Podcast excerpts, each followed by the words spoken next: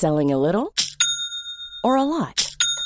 Shopify helps you do your thing however you cha-ching. Shopify is the global commerce platform that helps you sell at every stage of your business. From the launch your online shop stage to the first real life store stage, all the way to the did we just hit a million orders stage. Shopify is there to help you grow. Shopify helps you turn browsers into buyers with the internet's best converting checkout. 36% better on average compared to other leading commerce platforms because businesses that grow grow with Shopify. Get a $1 per month trial period at shopify.com/work. shopify.com/work.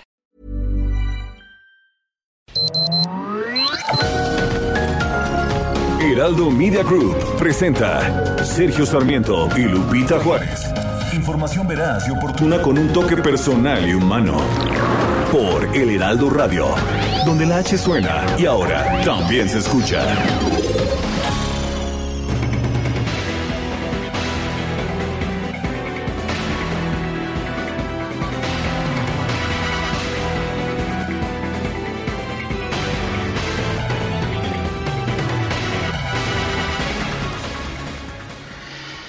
Yo vine, yo no vine a apoyar el primer gobierno de la cuarta transformación, a acusar a absolutamente a nadie, a nadie. Nosotros no somos entidades que estamos ni capacitados, ni con atribución, ni tenemos la responsabilidad. Esto es lo que respondió ayer la directora del CONACIT, el Consejo Nacional de Ciencia y Tecnología, María Elena Álvarez Builla cuando pues se presentó a la inauguración del Centro de Desarrollo e Innovación Tecnológica Vallejo 1, realizado por el gobierno de la Ciudad de México. Con estas palabras, Álvarez Bulla se deslindó de las acusaciones que la Fiscalía General de la República ha presentado contra 31 científicos y exfuncionarios del CONACIT. Dijo que la institución que encabeza está comprometida con el beneficio de las comunidades científicas.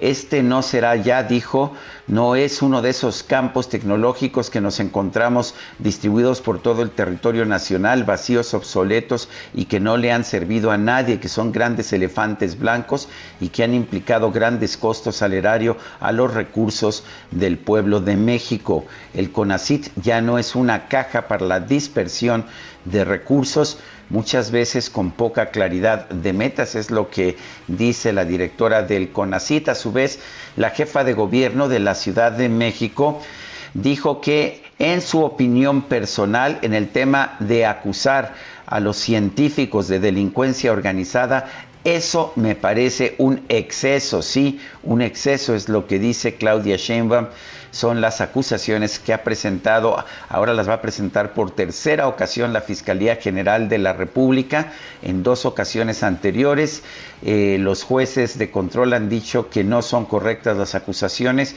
y con anterioridad en el mes de agosto, la Suprema Corte de Justicia de la Nación determinó que las transferencias de dinero al foro consultivo y tecnológico por parte del CONACIT sí eran correctas.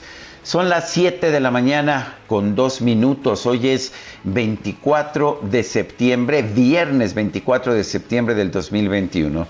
Yo soy Sergio Sarmiento y quiero darle a usted la más cordial bienvenida a El Heraldo Radio.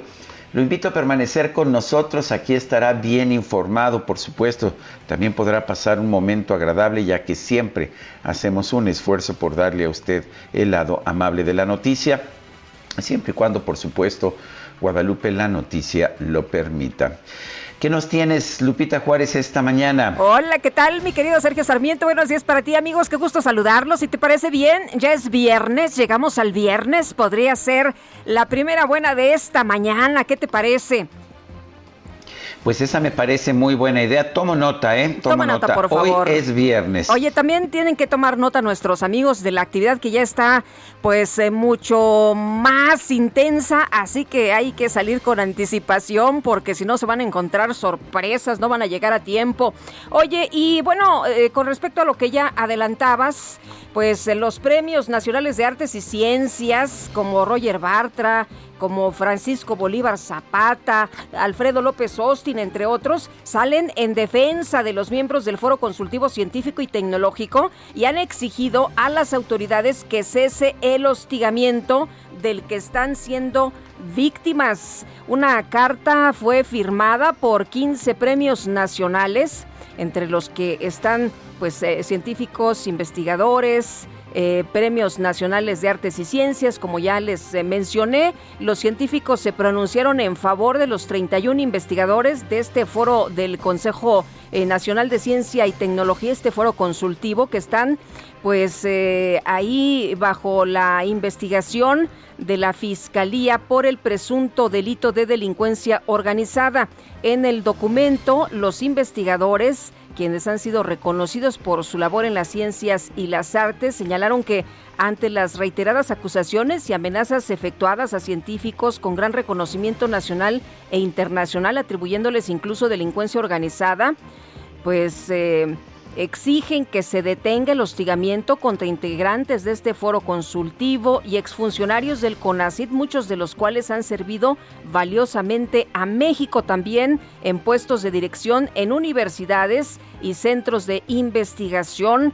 Ellos eh, pues señalan que esto que está ocurriendo es una persecución y que esto es inquietante cuando ahora se agrupa a instituciones que realizan contribuciones de primer nivel a conocimiento de las necesidades sociales, sanitarias, económicas y culturales del país con irregularidades halladas en unos pocos funcionarios universitarios en sexenios pasados, también porque los actuales ataques ocurren junto a la reducción de recursos para investigación, docencia y cultura, así como la suspensión de apoyos a becarios de posgrado en el extranjero e investigadores. Resaltaron que ya dos jueces desestimaron las denuncias presentadas y recordaron que la disponibilidad de los fondos de este foro consultivo ha sido legitimada por la mismísima Suprema Corte de Justicia. En otros temas, el canciller Marcelo Ebrard llevó pues la exigencia del presidente Andrés Manuel López Obrador de retirar el embargo económico de los Estados Unidos a Cuba a la Asamblea General de las Naciones Unidas. En su participación, el secretario de Relaciones Exteriores de México dijo que la crisis económica y sanitaria causada por el COVID-19 hace impostergable que el gobierno estadounidense tome esa medida. El canciller Ebrard celebró que la oposición venezolana y el gobierno de Nicolás Maduro estén en pláticas de negociación facilitadas por Noruega y realizadas en México. En este temor y ante la severa crisis económica y sanitaria a nivel global, afirmó, resulta impostergable poner fin al bloqueo económico contra Cuba. Utilizó el término que empleó el presidente Andrés Manuel López Obrador, bloqueo, a pesar de que no hay en realidad un bloqueo en contra de Cuba. Dijo que esto es mejor que aplicar medidas unilaterales, debemos poner en marcha medidas de solidaridad y apoyo mutuo para impulsar el crecimiento económico y el desarrollo. Son las 7 de la mañana con 7 minutos.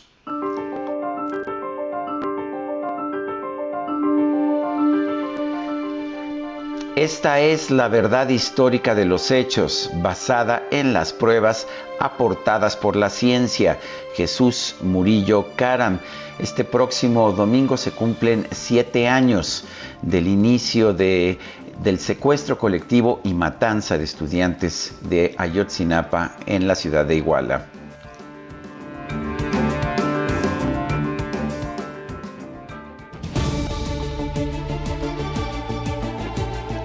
Y las preguntas, nos gusta preguntar a mucha gente que nos escucha, le gusta responder.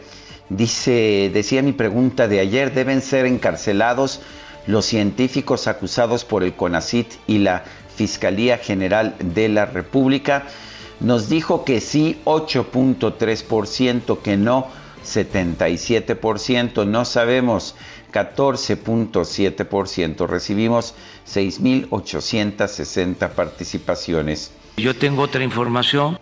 Así es, no tenía yo ninguna duda. De hecho, esta Mañana ya he colocado la siguiente pregunta en mi cuenta personal de Twitter.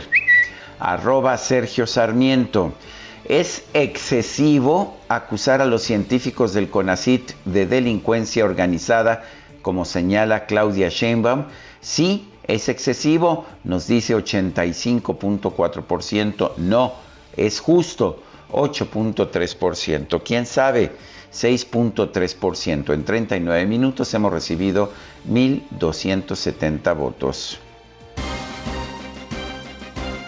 Las destacadas del Heraldo de México. Ánimo, ya es viernes. Y vamos con las destacadas. Itzel González, ¿qué tal? Buenos días. Muy buenos días, Lupita, Sergio, Destacalovers. Ya es viernes, no es quincena, pero por lo pronto llegamos al fin de semana. Muchísima información que se publica esta mañana en el Heraldo de México, así que comenzamos con las destacadas.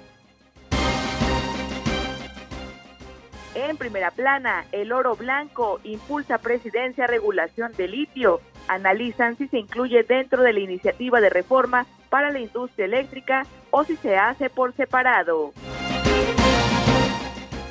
País, Fiscalía de la República plantean pena máxima a científicos. La Fiscalía pide hasta 81 años de cárcel y busca recluirlos en un penal de alta seguridad. Ciudad de México, en plena elección, gastan más las alcaldías. Las demarcaciones que cambian de partido el primero de octubre aumentan compras. Estados, atentado, capturan a dos por regalo bomba. Pareja perpetró ataque contra propietario de restaurante por deuda millonaria, señala fiscal. Aclaró que no fue terrorismo. Orbe, volcán de fuego, Guatemala está en alerta. El coloso entró en fase eruptiva con expulsión de material incandescente. Meta Liga MX le sacan la roja por el pacto de caballeros y el tope salarial en la Liga MX femenil.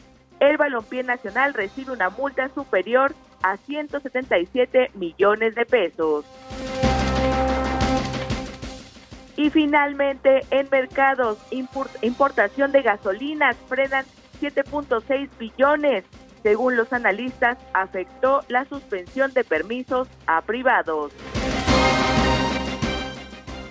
Sergio Lupita, amigos, hasta aquí las destacadas del Heraldo. Feliz viernes. Gracias, Itzel. Buenos días. Son las 7 con 11 minutos. Vamos a un resumen de la información más importante.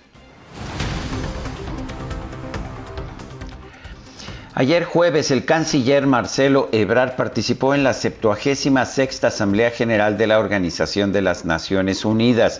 Usualmente en las asambleas generales participan los presidentes y jefes de gobierno. El presidente Andrés Manuel López Obrador prefirió no asistir y mandó a su canciller. En el discurso, Ebrard pidió garantizar el acceso equitativo a las vacunas contra el COVID-19 y llamó a terminar con lo que llamó el bloqueo económico sobre Cuba. Es el término que utiliza el presidente de la República, bloqueo. En ese tenor, y ante la severa crisis económica y sanitaria a nivel global, resulta impostergable poner fin al bloqueo económico contra Cuba. En lugar de medidas unilaterales, debemos poner en marcha medidas de solidaridad y apoyo mutuo para impulsar el crecimiento económico y el desarrollo. En ese tenor, y ante la severa crisis bueno, el presidente de Cuba, Miguel Díaz Canel, denunció ante la Asamblea General de la ONU que el gobierno de los Estados Unidos promueve la división internacional a través de coerciones económicas. Hicieron la dupla. Y con la instigación permanente de los Estados Unidos se está promoviendo un peligroso cisma internacional, con el pernicioso uso y abuso de las medidas de coerción económica devenido instrumento central de la política exterior de los Estados Unidos, el gobierno de ese país amenaza, extorsiona y presiona a estados soberanos para que se pronuncien y actúen contra aquellos que identifican como adversarios. Por su parte, el presidente de Panamá, Laurentino Cortizo, pidió apoyo internacional para enfrentar la ola de migración caribeña y africana que cruza por su país. Ahora apelamos a la comunidad internacional para hacer lo más pronto posible un esfuerzo conjunto con estrategias coordinadas y recursos, repito, recursos para anticipar una crisis humanitaria regional de graves proporciones.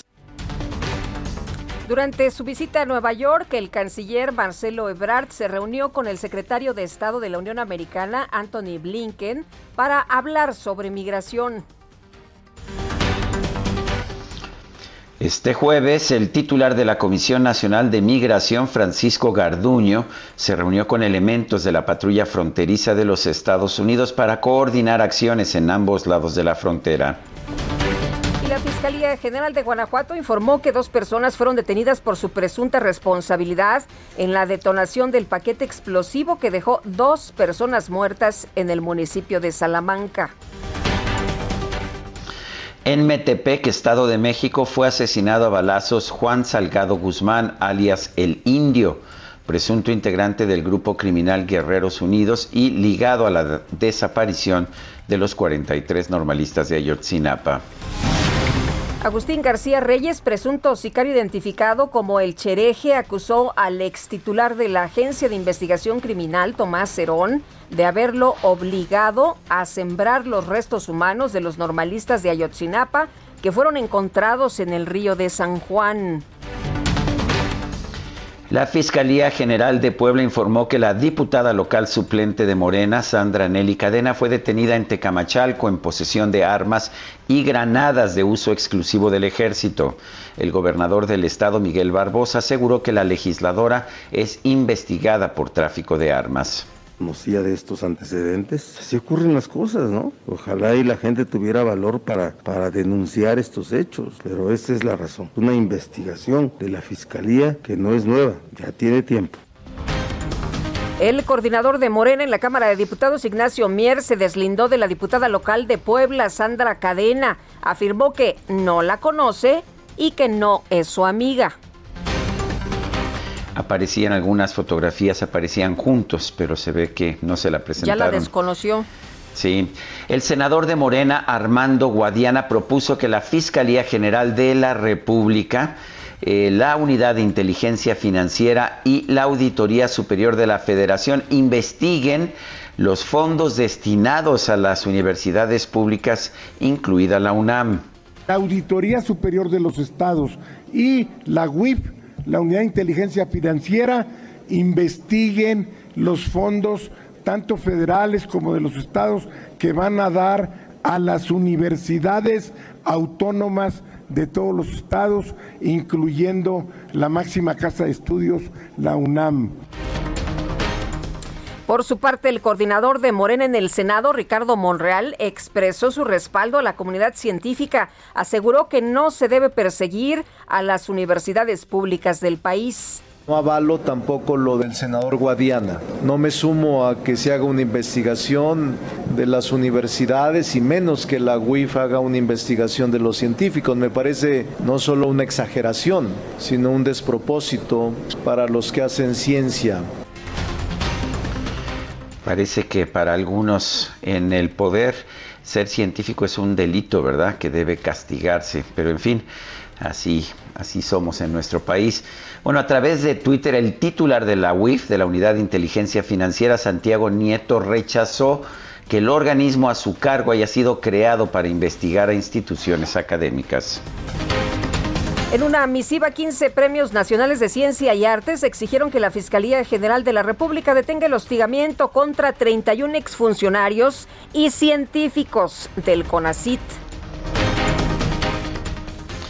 A su vez, la jefa de gobierno de la Ciudad de México, Claudia Sheinbaum, consideró que es un exceso acusar de delincuencia organizada a los científicos y exfuncionarios involucrados en el foro consultivo científico y tecnológico. Pues tiene que realizarse una investigación. Lo que no creo que deba tratarse es como delincuencia organizada. Me parece que pues es un exceso. En todo caso, pues que se haga la investigación del recurso que se utilizó en este caso por el foro, que es que era una asociación civil que estaba financiada en su momento por el CONACYT.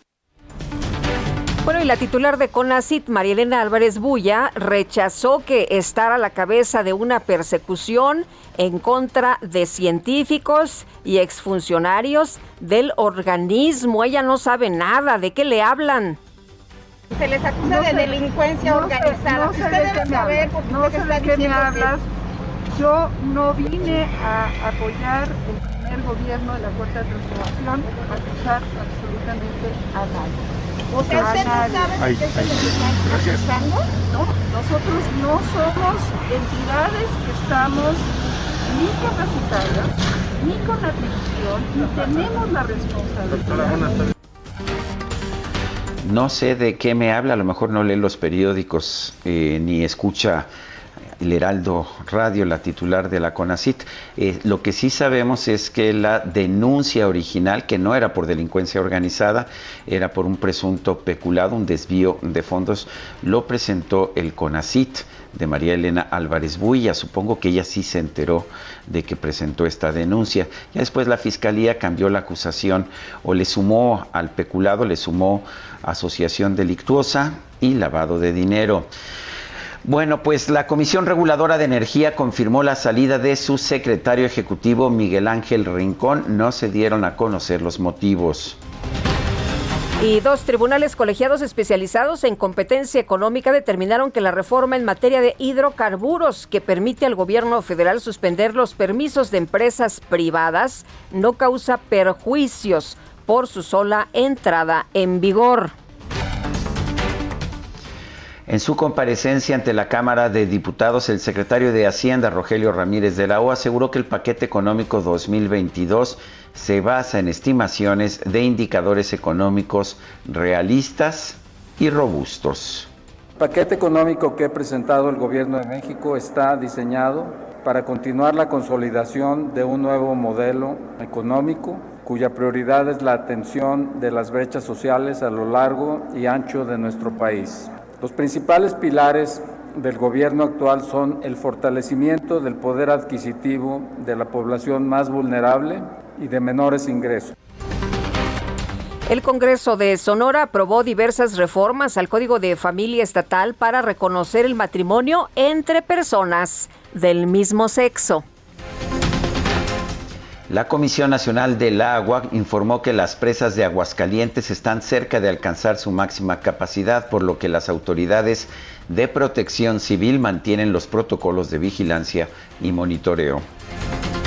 El gobernador de Oaxaca, Alejandro Murat, se reunió con los directores del IMSS y el INSABI, Robledo, Juan Antonio Ferrer, para buscar un reordenamiento del sector salud del Estado, luego de que más de 2.000 trabajadores eventuales se quedaron sin trabajo por falta de presupuesto.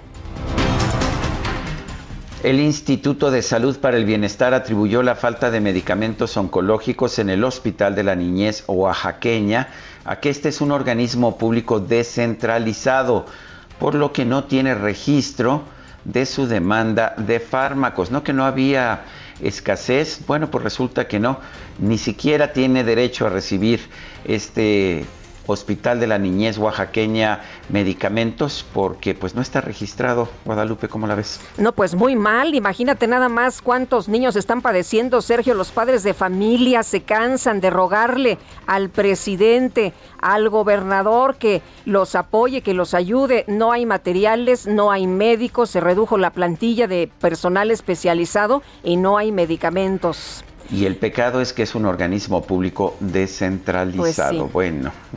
Y la Secretaría de Salud Federal informó que este jueves se registraron 748 muertos por COVID-19 en México, así como 11.808 casos confirmados.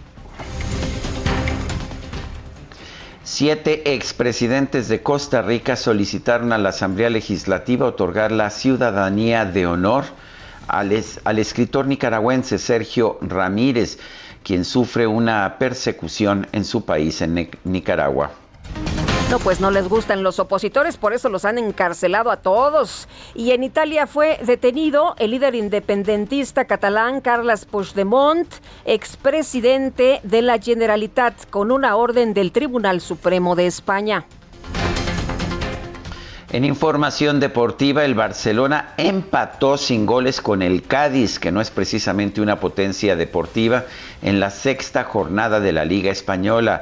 Los Blaugranas acumularon tres partidos sin ganar. Parece que los tiempos posteriores al tiempo de Messi no están resultando fáciles para el Barça.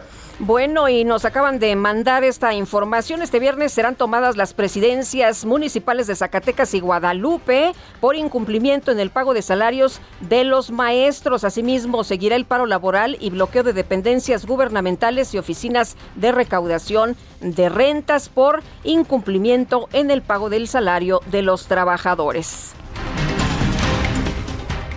Bueno, pues son las 7 de la mañana con 24 minutos. Vámonos a una pausa. Guadalupe Juárez y Sergio Sarmiento estamos en el Heraldo Radio. Regresamos en un momento más.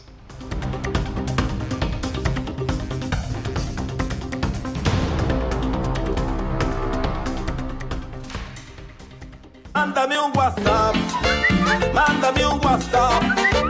Me siento desesperado, mándame un WhatsApp.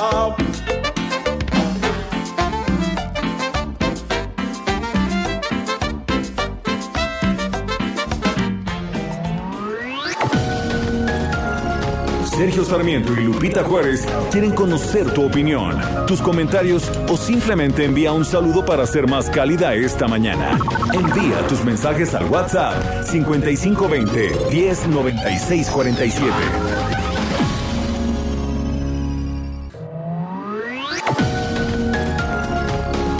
Continuamos con Sergio Sarmiento y Lupita Juárez por El Heraldo Radio.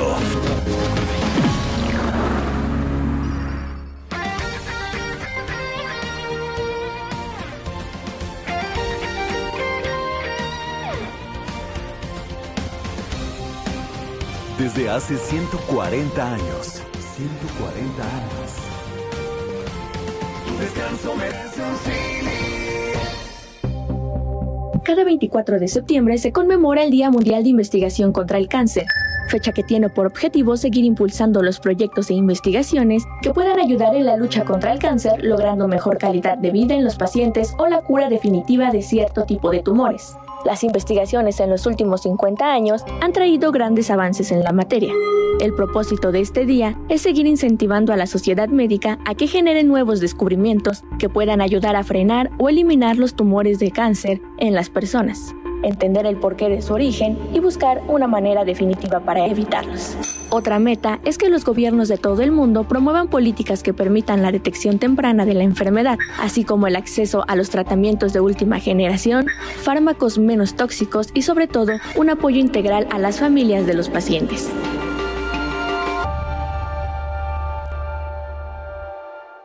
En Soriana siempre te llevas más. Aprovecha 3x2 en Riopan Gel con 10 sobres. Genoprazol de 20 miligramos con 21 cápsulas a solo 49 pesos. Y Suerox 8 iones de 630 mililitros, 2 por 38 pesos. Soriana, la de todos los mexicanos. A septiembre 27, aplican restricciones. Aplica en Hiper y Super.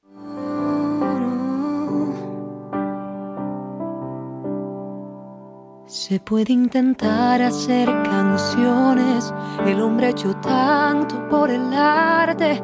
Se puede intentar romper paredes y luego hacer casas gigantes. Y no llegué a aprender a amar aunque quisiera, yo no pude. Rocé tus labios con mi boca y te entregué mi cuerpo. Cansada me detengo y pienso, si esto es lo que merecemos, hoy ya me voy amor y desearé que tengas un buen viaje y no lloraré. Hoy ya me voy, canta Cani García, esta cantante puertorriqueña va a cumplir mañana 39 años. ¿Te parece que la festejemos el día de hoy, Guadalupe? Me gusta la idea de cerrar la semana con ella, así que qué bueno que la eligieron para esta mañana de viernes. No participaste, me di, me di cuenta que andabas muy circunspecta. a veces ¿No me te gusta. llegaron al precio? ¿No te llegaron sabes al precio? que a veces me gusta ser como boyerista. Ah, sí. Uf. Bueno, ahí lo, ahí lo dejamos, ¿eh? Que conste es que. Es viernes, es viernes. Relájense, no le voy a decir a nadie. Qué, qué, bueno que, este, que lo dijimos aquí en privado. Relájense, relájense. Bueno, tenemos mensajes de nuestro público. Les recuerdo nuestro número para que nos envíe mensajes por WhatsApp. Es el 55 2010 96 47. Adelante, Lupita. Vámonos a los mensajes y nos eh, dice Javier Cruz, buen días, eh, buenos días Lupita y, y, Sergio. Hace unos cuatro meses López Obrador dijo con un tono burlón que estaba cosechando, eh, que estaba chocheando y pensándolo bien, es la única explicación de todas las teorías que hace y dice, denigrando la ya muy lastimada figura presidencial. Una de las últimas tonterías es pedirle al gobierno de los Estados Unidos con esa manera tan característica de barrio que cumpla su palabra de gastar esos millones de dólares en México y Centroamérica para tratar de impedir la migración. Resultó también limosnero y con garrote. Saludos cordiales a todo su equipo. Muchas gracias. Atentamente, Javier Cruz. Eh, nos comenta Claudia Álvarez. Tendrán que quitar el monumento de Fidel y del Che de cuando eran amigos porque no terminaron bien debido a que fue vandalizado. Lo tendrán que quitar igual que el de Cristóbal Colón, ¿verdad? Eso fue lo que argumentaron, ¿no? Pues sí, que como este, como vandalizaban el monumento a Cristóbal Colón había que quitarlo, pues habría que quitar, dice Claudia Álvarez, el monumento de Fidel y del Che. Y dice un comentario más. La ciencia es la respuesta. Y, y tiene razón. Oye, y bueno, vámonos a otros temas. Fíjense que el subsecretario de Prevención y Promoción de la Salud, Hugo López Gatel, anunció el programa de vacunación contra COVID-19. ¿Para quién creen?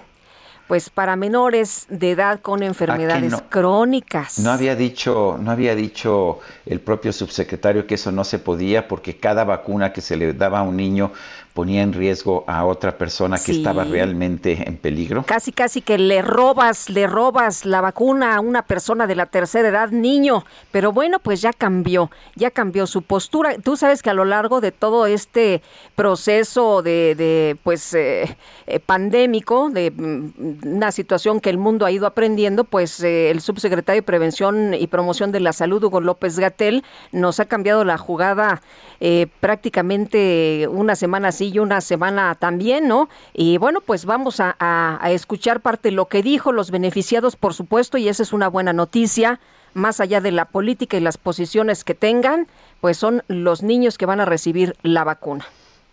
A partir del 28 de septiembre, próximo martes, estaremos publicando el lineamiento técnico y la lista completa de enfermedades crónicas. El primero de octubre abriremos el registro en la misma plataforma que hemos estado utilizando, mivacuna.salud.gov.mx, y en la primera semana de octubre se estarán preparando operativamente las unidades médicas que serán seleccionadas para esta atención. Bueno, pues ahí la voz de Hugo López Gatel. Hay quien señala que no les importaba este sector de la población porque al final de cuentas, pues no votan, ¿no? Y que ese era el, el, el fondo, esa era la clave de este tema. Son las 7 con 36. En Soriana darle más a tu familia es muy fácil. Lleva papel higiénico Premier de 4 rollos a 19.50 o detergente en polvo 123 de 900 gramos a 15.90 y fabuloso de un litro a solo 17.90. Soriana, la de todos los mexicanos. A septiembre 27. Aplican restricciones. Aplica en Hiper y Super.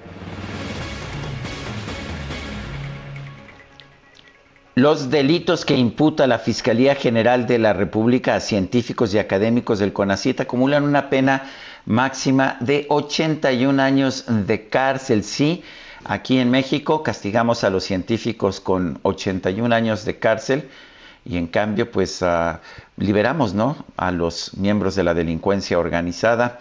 Bueno, ¿qué país, en qué país vivimos? Vamos con Diana Martínez, nos tiene información sobre este tema. Adelante, Diana. Así es, Sergio Lupita, muy buenos días. Los delitos que imputa la Fiscalía General de la República a científicos y académicos del Consejo Nacional de Ciencia y Tecnología, el CONACIT, acumulan una pena máxima de 81 años de prisión. Además que para la Fiscalía, estos académicos deben permanecer en una cárcel de máxima seguridad. En el altiplano, en el caso de los hombres, porque por su capacidad económica pueden cometer actos de corrupción en prisiones de mediana y baja seguridad. En el caso de las mujeres, solicitó su internamiento en el Centro Federal de Readaptación Social en el CPS 16 Femenil de Morelos. Desde el pasado 24 de agosto, la Fiscalía solicitó a un juez del Centro de Justicia Penal Federal en el Estado de México con sede en Almoloya de Juárez que 31 científicos, académicos y exfuncionarios del Consejo puedan ser detenidos. En esa primera solicitud, la Fiscalía señaló a cuatro por el delito de peculado, que tiene una pena de hasta 14 años de cárcel. A los 31 les imputa el delito de delincuencia organizada, cuya pena eh, máxima es de 40 años de prisión. 29 son señalados por el delito de uso ilícito de atribuciones y facultades, que establece una pena de hasta 12 años de cárcel, y a cinco les atribuye el delito de operaciones con recursos de procedencia ilícita, conocido como lavado de dinero, y que es sancionado con una pena de hasta 15 años de cárcel. De acuerdo con el documento, eh, la Fiscalía buscó que los científicos lleven su proceso penal en, en esta cárcel del altiplano, pues considera que ese centro tiene las características necesarias para que cumplan la prisión preventiva oficiosa que prevé el delito de delincuencia organizada. Luego de esa petición, el juez Gregorio Salazar devolvió el expediente a la Fiscalía por inconsistencias, le dio 15 días para subsanarlas. La Fiscalía nuevamente solicitó los mandamientos judiciales. Estos fueron negados por el juzgador. Sin embargo, la Fiscalía ya advirtió que solicitará nuevamente las órdenes de aprehensión. Diana Martínez, gracias por esta información y pues nuevamente, nuevamente van por la orden de aprehensión está determinado el fiscal general de la República en castigar como criminales organizados, como delincuencia organizada, a los científicos que participaron en el CONACIT. Bueno, y la directora general del Consejo Nacional de Ciencia y Tecnología, Marilena Álvarez Bulla, se deslindó de la denuncia que la propia institución hizo contra los 31 científicos acusados por delincuencia organizada. Pues se dio por sorprendida, ¿eh? Se dio por sorprendida, dijo. No sabía, nadie le dijo. pues fue lo que declaró a los compañeros reporteros. Eh, nuestro compañero Carlos Navarro fue el primero en preguntarle sobre este tema y pues le, le respondió que pues que no, no sabía nada. Cuéntanos, Carlos, ¿qué fue lo que te dijo? Buenos días, Sergio Lupita, les saludo con gusto a ustedes y al auditorio. Y bien, ayer como lo comentaba Lupita, la directora general del CONACID, María Elena Álvarez Bulla, eh, se deslindó simplemente de la denuncia contra 31 científicos que ella misma había interpuesto contra ellos ante la Fiscalía General de la República. Sorprendida, sorprendida porque previo al evento eh, nos empezamos a juntar los reporteros y acercarla un poco para que pues no se nos escapara porque sabíamos que si a la salida nos esperamos eso iba a ser imposible preguntarle su postura sobre el tema. La empezamos a acercar y cuando llegamos su única justificación fue decir están a distancia están a distancia no se me acerquen su equipo de prensa nos quiso cómo podemos decirle quiso evitar que le preguntáramos eh, no sabían qué hacer ellos mismos y ya no tuvo opción más que contestarnos. Durante tres minutos se puso a explicar lo que supuestamente hace el CONACIT en esta cuarta transformación hasta que pues se le preguntó y esto fue lo que nos respondió. Se les acusa de delincuencia organizada. no hablas. No sé de qué me hablas. Yo no vine a apoyar el primer gobierno de la cuarta transformación, a acusar absolutamente a nadie. O sea, ¿usted no sabe qué se están procesando? No, nosotros no somos entidades que estamos ni capacitadas, ni con atribución, ni tenemos la responsabilidad.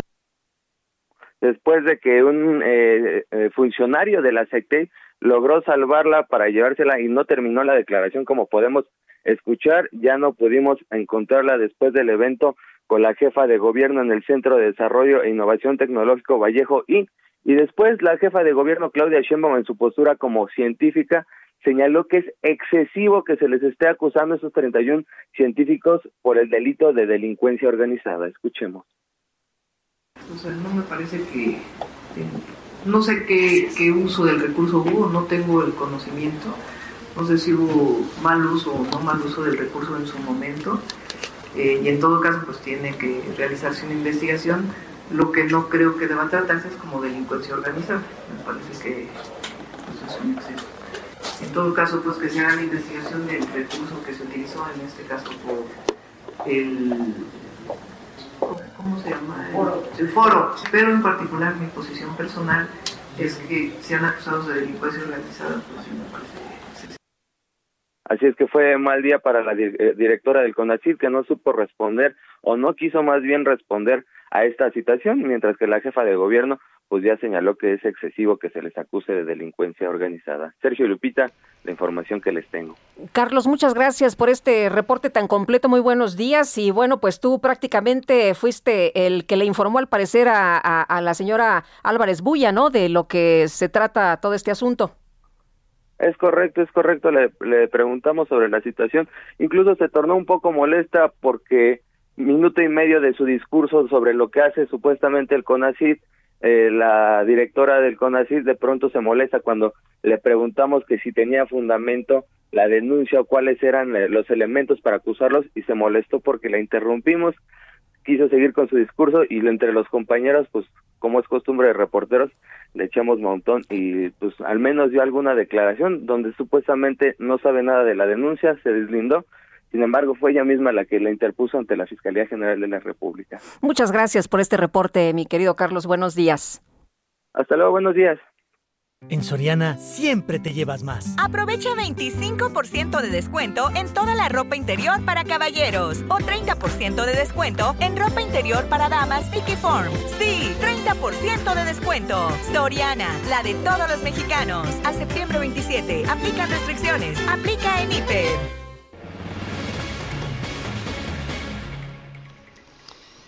La Fiscalía General de la República anunció que solicitará por tercera ocasión, sí por tercera ocasión, órdenes de aprehensión contra los exfuncionarios del CONACIT. Eh, vamos a conversar sobre este tema con el doctor Rodrigo Roque, él es abogado. Doctor Roque, ¿cómo está? Buenos días. Eh, es, muy, es común esto que estamos viendo, que se, presente, se presenten unas acusaciones por parte de la Fiscalía, incluso por asociación delictuosa y lavado de dinero, las rechacen, eh, las vuelvan a presentar, las vuelvan a rechazar y la autoridad vuelva a presentar por tercera ocasión estas acusaciones. Hola, ¿qué tal? Buenos días a ti y a tu auditorio, Lupita, a todos. Eh, a ver, yo no sé si sea común, pero sí me llama mucho la atención por dos razones. Una, eh, así como yo, todos mis compañeros somos gente decente, y en mi caso yo soy abogado, tengo un doctorado en Derecho, tengo una maestría en Ciencia Política, una maestría en Derecho. Estudié en la Sorbona de París, hablo cuatro idiomas, he sido más de 20 años profesor universitario en el posgrado en la UNAM, he sido profesor en el CIDE, en, la Libre de Derecho, he tenido una carrera eh, del gobierno y, en, como abogado intachable. Cuando fui a, este, funcionario no me rodeé un clip, porque sí habemos funcionarios que somos decentes. Y así mis compañeros, entonces esa es, es nuestra primera sorpresa, somos gente decente, no nos organizamos de manera directiva para trabajar en CONACIT, al contrario, lo hicimos con mucho ánimo para poder sacar el tema de ciencia y tecnología adelante, fue el sexenio que más se invirtió en ciencia y tecnología, es el con récords históricos en relación la inversión en ciencia y tecnología en relación con el PIB ha sido la más alta de la historia. Entonces, este, estamos sorprendidos por ese lado. Por otro lado, Sergio, yo solo sí quisiera decir que ya el Poder Judicial le ha dicho varias veces a la, al CONACIT y a la Fiscalía que este financiamiento al foro consultivo es legal. Eh, primero en un amparo, en primera instancia se ganó, en segunda instancia, en el camino, el CONACYT modifica el estatuto y por lo tanto hay un cambio de situación jurídica, pero la Corte dice, hay un cambio de situación jurídica, pero antes sí se podía financiar al foro. Eh, este tema es sorpresivo, sino porque no se trata de un financiamiento de una empresa privada, como se dice. El Foro Consultivo Científico Tecnológico es, un, es una instancia legal creada en ley que se le atribuye el carácter por ley como asociación civil y que busca que este foro, como es un, es un interlocutor entre el Consejo y la ciencia, entre las universidades y, las empresas, este foro necesitaba ser independiente de dos maneras, a través de ser financiado, por eso la obligación legal de financiar, estábamos obligados legalmente a financiar al foro, y dos, su creación como asociación civil para estar fuera del CONACYT, porque la función consultiva tiene que ser autónoma. Entonces todo estaba conforme a derecho, conforme a la lógica legal. La Corte en la sentencia dice, a ver, el foro es una institución que puede ser colaboradora aunque sea asociación civil, en la función consultiva. Todo está debidamente señalado. Entonces, ya la ya el Poder Judicial le había dicho dos veces al Estado que sí se puede financiar al foro. Llega este tema que nos sorprendió, eh, ya no solo por delincuencia organizada, sino desde el delito patrimonial, porque consideramos que no hay ningún delito patrimonial, no hay ningún mal manejo. Entonces nos sorprende porque ya por tercera vez, eh, no conozco la resolución del juez, pero ya está en medios, pero sí dice por tercera vez el juez, ahora el penal, que sí se puede financiar al foro. Por eso nos sorprende mucho que la Fiscalía insista en que este hay, hay delitos patrimoniales. Sigo, digo, perdóname, eh, eh, eh, Sergio, a ver, el yo comprar, organizarme de manera delictiva para comprarle sillas al foro, ¿qué beneficio tengo? O mis declaraciones fiscales, mis declaraciones patrimoniales están ahí. No tengo yo nada que esconder. Este, yo, yo en este tema estoy, estoy libre. Eh, doctor, eh, nos hablaba usted de, la situación de cómo se reciben los recursos. Para que nuestros amigos del auditorio entiendan bien, la denuncia es por mal uso de los recursos públicos, pero lo que usted nos dice es que el foro consultivo sí recibía dinero, pero que estaba, estaba en la ley, estaba claramente predeterminado de qué manera, o sea, no, no era un chanchullo, no era corrupción, no era una situación ilegal. Por supuesto que no.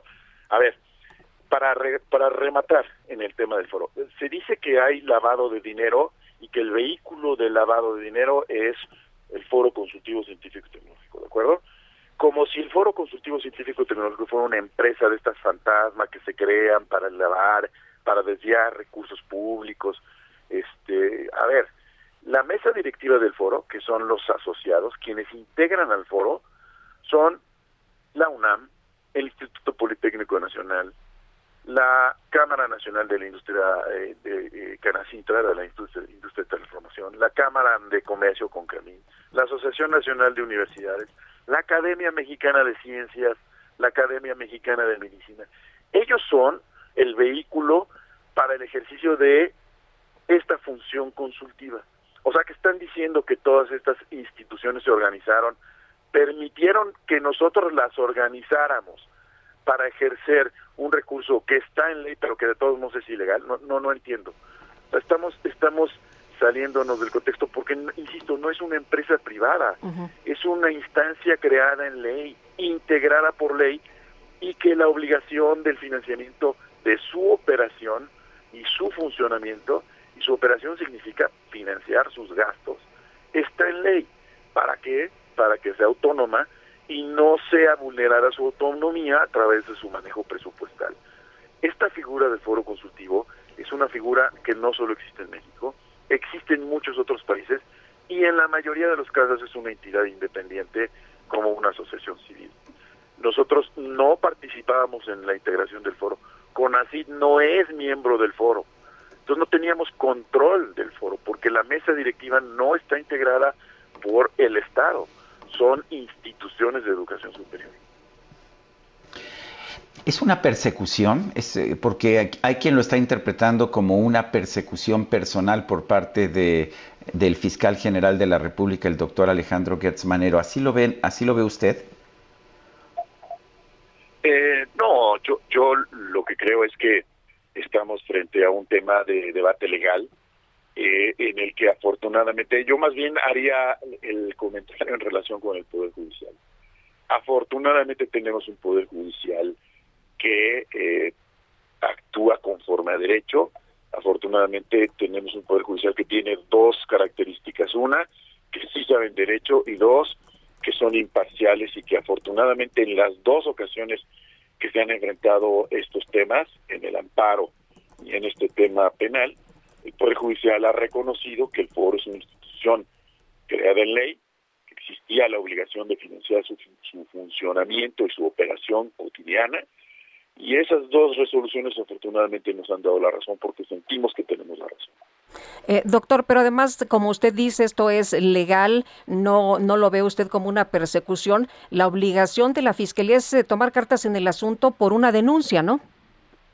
Bueno, o sea, yo no estoy en contra de que se investigue, porque pues sí, eventualmente podría haber eh, algún hecho ilícito patrimonial. Si existe, que se demuestre. Yo quiero decir que yo como abogado y varios de mis compañeros del grupo de los 31 hemos presentado cartas, escritos a la Fiscalía pidiendo que se nos dé acceso a la carpeta de investigación y no se nos ha concedido. Tenemos el derecho como ciudadanos, tenemos el derecho humano de uno, que se presuma nuestra inocencia, porque somos inocentes, y dos, de que se nos dé oportunidad de una defensa adecuada. Y esta defensa adecuada podemos ejercerla no solo ante el juez, sino antes, en la etapa de la investigación. Eso ya lo ha dicho la Corte. También tenemos ese derecho a acceder a la carpeta y saber de qué se nos está acusando para proporcionar elementos para nuestra defensa. Por ejemplo, ha trascendido que la, que la yo no, no tengo el documento, pero parece que las consignaciones judiciales de la Fiscalía hacen mención, pero de manera equivocada, de manera parcial, a la sentencia de la Corte. Bueno, si a mí me hubieran permitido ir a la carpeta y decir, miren, la sentencia de la Corte, en los párrafos fulano y fulano, fulano, reconoce que el foro antes de la reforma de 2019 sí podía ser financiado por CONACYT, entonces a lo mejor no estaríamos hasta acá. Pero a, mí no se me ha dado oportunidad de defenderme. Yo tengo la, las manos limpias. En la carpeta de investigación está mi escrito con mi domicilio, está mi abogado. Yo, yo en cualquier momento compadezco y me defiendo porque yo no tengo nada que tener. Pues nos quedamos con eso. Vamos a una pausa y regresamos.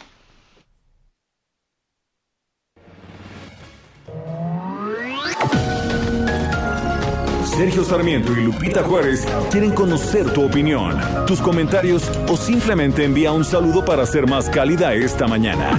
Envía tus mensajes al WhatsApp 5520 109647.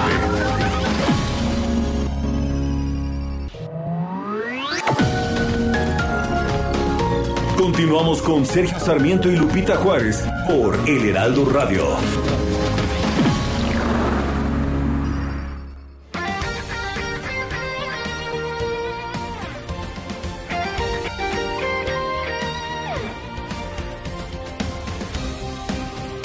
Desde hace 140 años. 140 años. Tu descanso merece un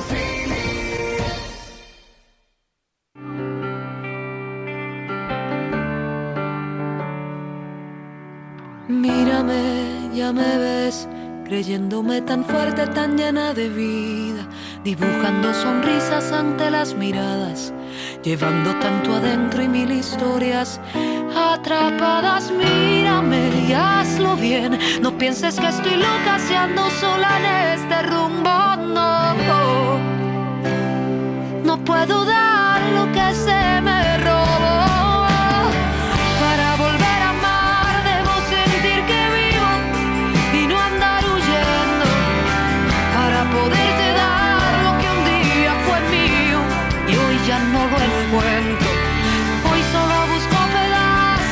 va a cumplir 39 años Cani García, esta cantante, compositora puertorriqueña. Me ha gustado desde que la escuché por primera vez. ¿Qué habrá sido Guadalupe? Hace como 10 o 15 años, ¿verdad? Pues Creo que más o la menos. Entrevistamos en radio, ¿no? Una o dos veces, si no mal recuerdo. Pero en fin, ahí está Cani García, que tiene una voz muy poderosa y una enorme sensibilidad. Ha ganado cinco Grammys latinos los trozos que me quedan de este corazón que amo sin ver medida.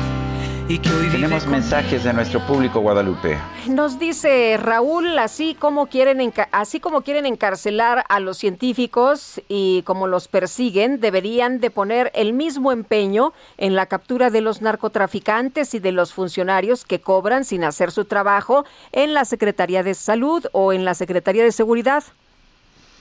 Dice otra persona, siempre que escucho las declaraciones de Claudia Sheinbaum sobre situaciones desfavorables o problemas que el mismo gobierno ha creado, pienso que todo es parte del plan de López para posicionarla como candidata presidencial, nos lo dice Antonio Adame. Bueno, yo lo que puedo decir es que la declaración de Claudia Sheinbaum de ayer me parece razonable. Dijo, no conozco el detalle, no sé realmente si hubo desvíos, pero sí dijo que le parece excesivo acusar a estos científicos de delincuencia organizada.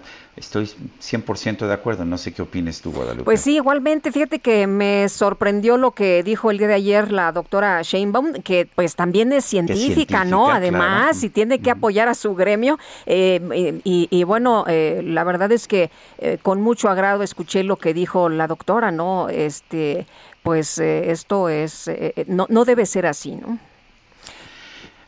Bueno, pues uh, adelante, Lupita. Vámonos al pronóstico del clima. El pronóstico del tiempo. Sergio Sarmiento y Lupita Juárez. Y hace mucho que no te saludábamos, Jesús Carachure, ¿cómo te va? Muy buenos días, cuéntanos cómo nos va a tratar el clima para cerrar esta semana. Hola Lupita, hola Sergio, buenos días, muy buenos días al auditorio que nos escucha. Eh, pues mira, hoy viernes eh, esperamos precipitaciones en el occidente, centro, sur y sureste del territorio nacional. Afortunadamente no hay lluvias intensas para este día en ningún estado de la República eh, Mexicana como se presentaron en días pasados, pero sí, sí habrá algunos chubascos y lluvias puntuales muy fuertes en algunos estados. Esto es debido al Frente Frío número uno de la, de la temporada que se localiza en el Golfo de México, se mantendrá allí algunas, algunos días. Eh, tenemos un canal de baja presión también en lo que es el sureste de México y otro canal de baja presión eh, a lo largo de la Sierra Madre Occidental. Estos tres eh, sistemas en combinación generarán las precipitaciones que te comentaba en estados del occidente, centro, sur y sureste de México.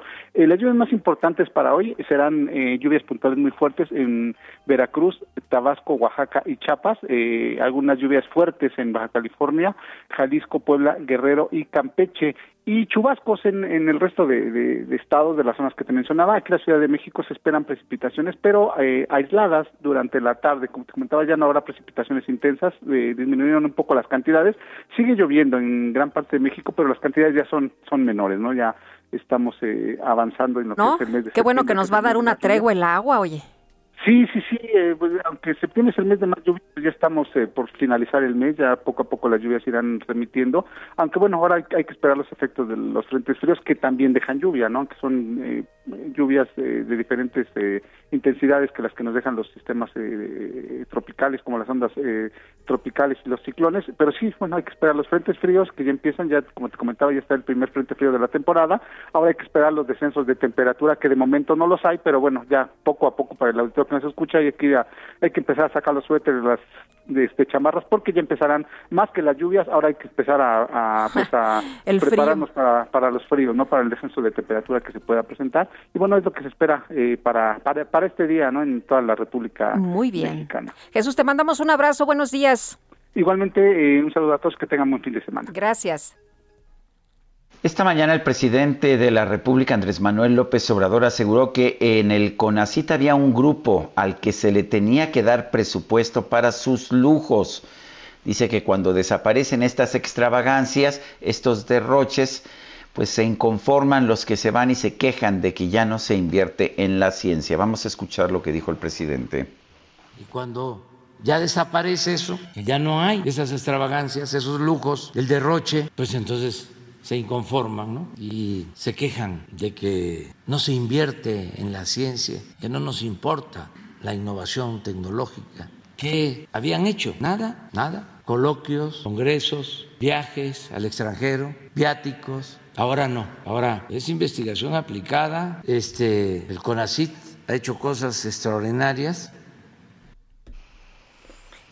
Eh, bueno, pues parece que se está colocando de lado, mucha gente se preguntaba, bueno, ¿por qué el fiscal autónomo este, muestra tal saña contra este grupo de científicos que extraña incluso a la jefa de gobierno de la Ciudad de México, Claudia Sheinbaum?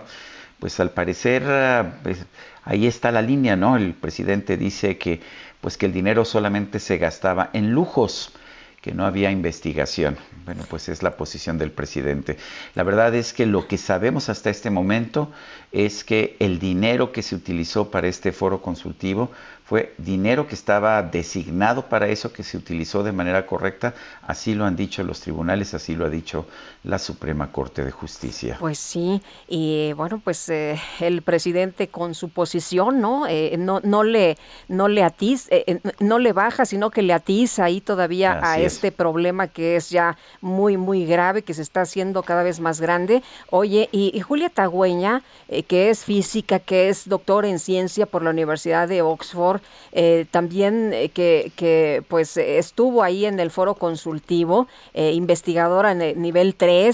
En 2019 renunció como coordinadora del foro consultivo científico y tecnológico AC. ¿Y saben ustedes por qué renunció? Pues porque CONACIT no otorgó los recursos necesarios para operar.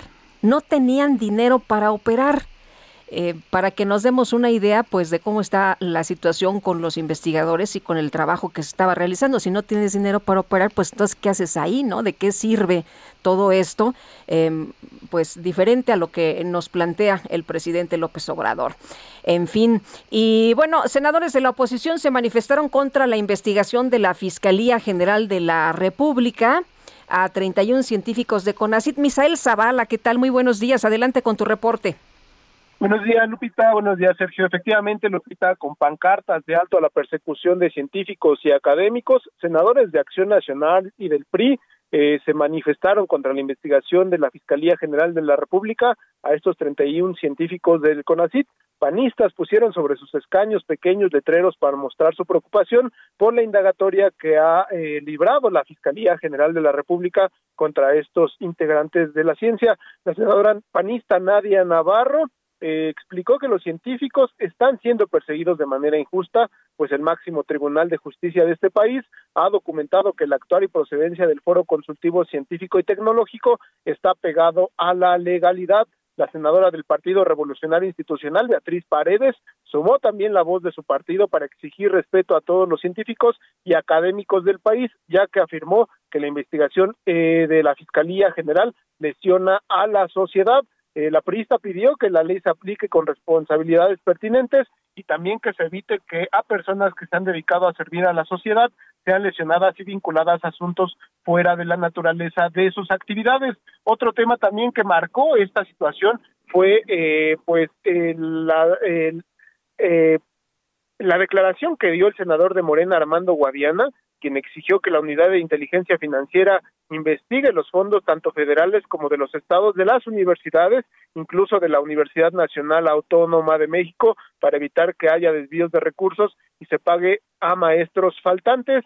El senador eh, morenista dijo que bueno, estos 31 científicos y académicos es muestra, esta investigación que mantiene la Fiscalía, estos 31 científicos y académicos, es muestra de que se debe investigar y se debe de abrir una investigación a todas las universidades. Esta postura fue respaldada por algunos de otros senadores de la República y rechazada por su parte por el líder de Morena en el Senado, Ricardo Monreal. Hasta aquí mi reporte. Muchas gracias, Misael. Muy buenos días. Buenos días. Hasta luego. Bueno, y vale la pena señalar que el presidente de la República ha mostrado un documento eh, que dice que la directora del CONACIT le envió, en el que explica que a través de una AC científicos del Consejo recibieron 471 millones de pesos para gastos de operación entre 2000 y 2018 y pide que se investigue pues dos comentarios. No que no ¿Eh? sabía, no que no había pues llegado a acusar a nadie. Ella muy claramente dijo, no, no sé de qué me hablas, yo no vine aquí al primer eh, gobierno de la transformación a acusar a nadie. Y bueno, el propio presidente pues ahí la, la exhibe, ¿no? Que ella fue la que pidió esta investigación. Bueno, y sabemos que presentó una denuncia, pues era público, aunque dijera ella que ya no sabía nada, sabemos que es pública la denuncia. Vale la pena señalar que nadie está negando que el CONACIT haya transferido dinero, recursos a este foro consultivo. Por supuesto que, que, lo hacía y por supuesto que lo hacía porque era el mandato que tenían por parte de la ley. Para eso se creó el foro consultivo.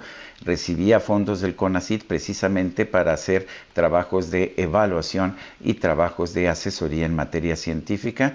y como nos señalaba Rodrigo, eh, Rodrigo Duque hace unos momentos, esto es para lo que se creó y hay organismos similares, pues en todo, Rodrigo Roque, perdón, Rodrigo Roque, hay organismos similares en, pues en los gobiernos eh, de distintos países del mundo, en los gobiernos de países desarrollados. Nadie dice que no hubiera habido esas transferencias. Aquí el tema es que están convirtiendo esas transferencias que estaban señaladas por la ley, como lo decretó el pasado 17 de agosto la Suprema Corte de Justicia de la Nación, eh, que eran legales y que estaban incluso señaladas por la ley. Y, el, problema es que consideran esto ahora un desvío, pero además lavado de dinero, lo cual es absolutamente absurdo. Es como si por recibir un sueldo del gobierno, recibir recursos para una oficina del gobierno, pues te convirtieras en un lavador de dinero. Pero en fin, la verdad es que, que sí es un tema Parece que es un tema importante. Sé que le estamos dedicando mucho tiempo a Guadalupe, pero sí me parece un tema. Sí, es un tema relevante, Sergio. Y bueno, pues vamos a, esperar finalmente en que termina. Ya el juez ha dicho dos veces que pues no admite esto. Eh, se está esperando pues en esta tercera ocasión a ver qué es lo que responde. Yo, yo supongo que va a responder de manera similar a las ocasiones anteriores, ¿no? Bueno, vamos a otros temas. El Pleno de la Cámara de Diputados aprobó reformar el artículo 39 de la Ley Orgánica del Congreso General de los Estados Unidos Mexicanos para ampliar el número de comisiones en San Lázaro de 46 a 51. Esto implica dinero. Imagínate, Guadalupe, si estás modificando la ley orgánica del Congreso, pues vas a tener más comisiones. Si después alguien te dice que por participar en esas comisiones eres un lavador de dinero, ¿no? Pues no, lo que está pasando es que se está modificando la ley. La ley que había antes eh, permitía que el CONACYT diera este dinero y después modificaron la ley. En 2020 tienen derecho a hacerlo pero pues hasta ese momento no había habido ningún desvío. Pero en fin, vamos con Iván Saldaña que nos tiene precisamente la información sobre esta modificación del artículo 39 de la ley orgánica del Congreso para aumentar el número de comisiones. Iván Saldaña, adelante. Buenos días, Sergio Lupita, amigos del auditorio. Sí, esta reforma surge de un acuerdo en la Junta de Coordinación Política de la Cámara de Diputados fue avalada con 465 votos a favor, 23 en contra y cero abstenciones, enviada al Senado de la República para su revisión.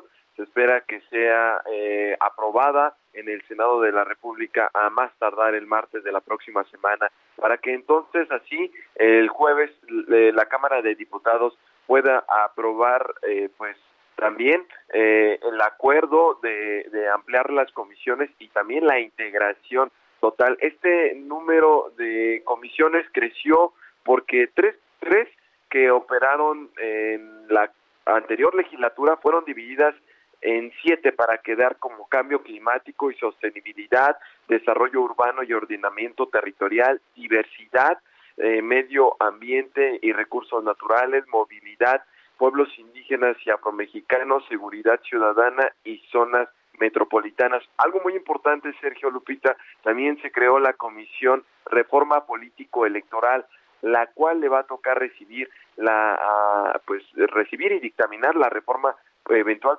reforma político electoral que pues ya anunció el ejecutivo que va a enviar al Congreso y pues bueno, además eh, también se cambió el nombre de la Comisión de Desarrollo Social a la Comisión de Bienestar. En total, nada más para dejarle al auditorio, son 51 comisiones, de esas se repartieron entre las siete bancadas, a Morena le toca presidir 20, al PAN 12, al PRI 7, al Verde Ecologista 4, y al PT 4, y al PRD 2, y a Movimiento Ciudadano solamente 2 también para, la, para esta legislatura. Eh, en otro tema, Sergio Lupita, el día de ayer compareció el secretario de Hacienda ante el Pleno de la Cámara de Diputados con motivo de la glosa del tercer informe de gobierno y también eh, para explicar el paquete económico eh, 2022. Eh, parte de esta, en esta comparecencia aseguró que para 2022 será un año con mayores oportunidades en términos de facilitación de comercio e inversión.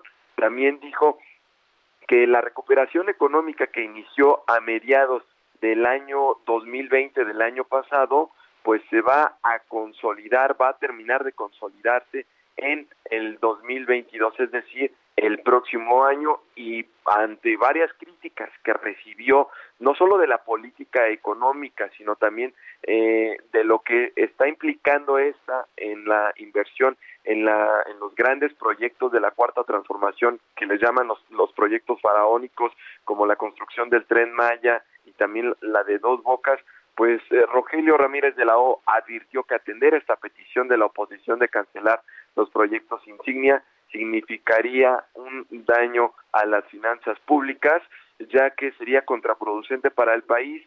Eh, se tendría, eh, dijo que si se presentara este escenario de, de, cancelar los proyectos, ah, sería un costo muy elevado, ya que implicaría la cancelación de empleos directos e indirectos ya existentes, así como costos legales involucrados. Y pues bueno, esto recuerda la cancelación también del aeropuerto de Texcoco, que fue eh, insignia del, gobierno pasado y costó más de 100, 114 mil millones de pesos cancelarlo, Sergio Lupita. Bueno, pues Iván Saldaña, gracias por este reporte. Buenos días.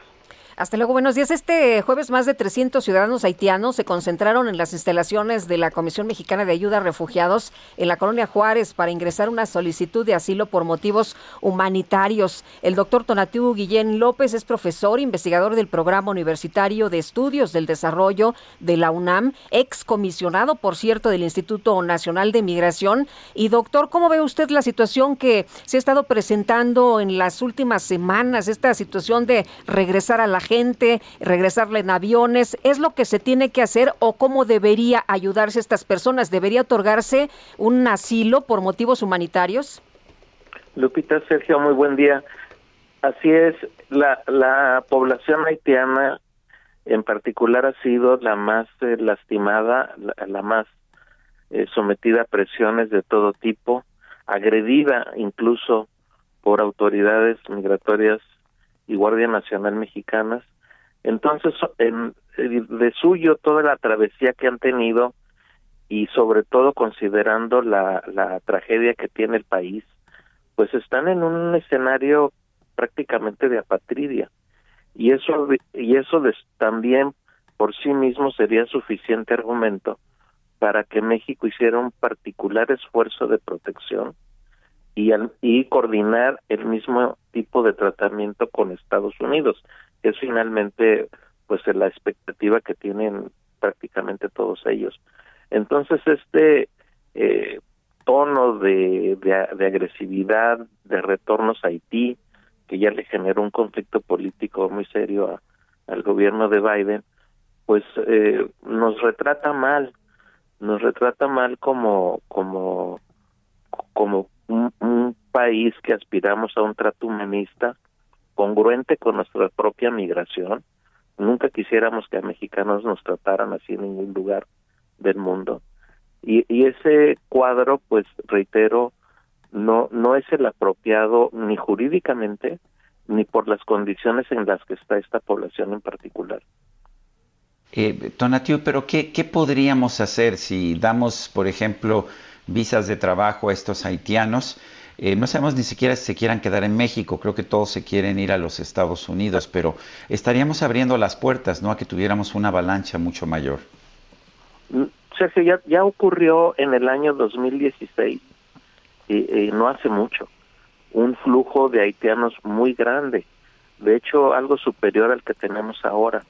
Y en aquel año el tratamiento por parte de la eh, el Instituto de Migración, pues fue eh, muy eh, abierto, fueron procedimientos muy ágiles, llegaron también a Tapachula, transitaron todo el país, la mayoría de ellos llegaron a Tijuana, en algún punto hubo más de 10.000 mil personas haitianas en Tijuana, enorme solidaridad social y apoyo, y el proceso nunca tuvo las tensiones ni, ni, ni ni tonos tan agresivos que ahora vimos.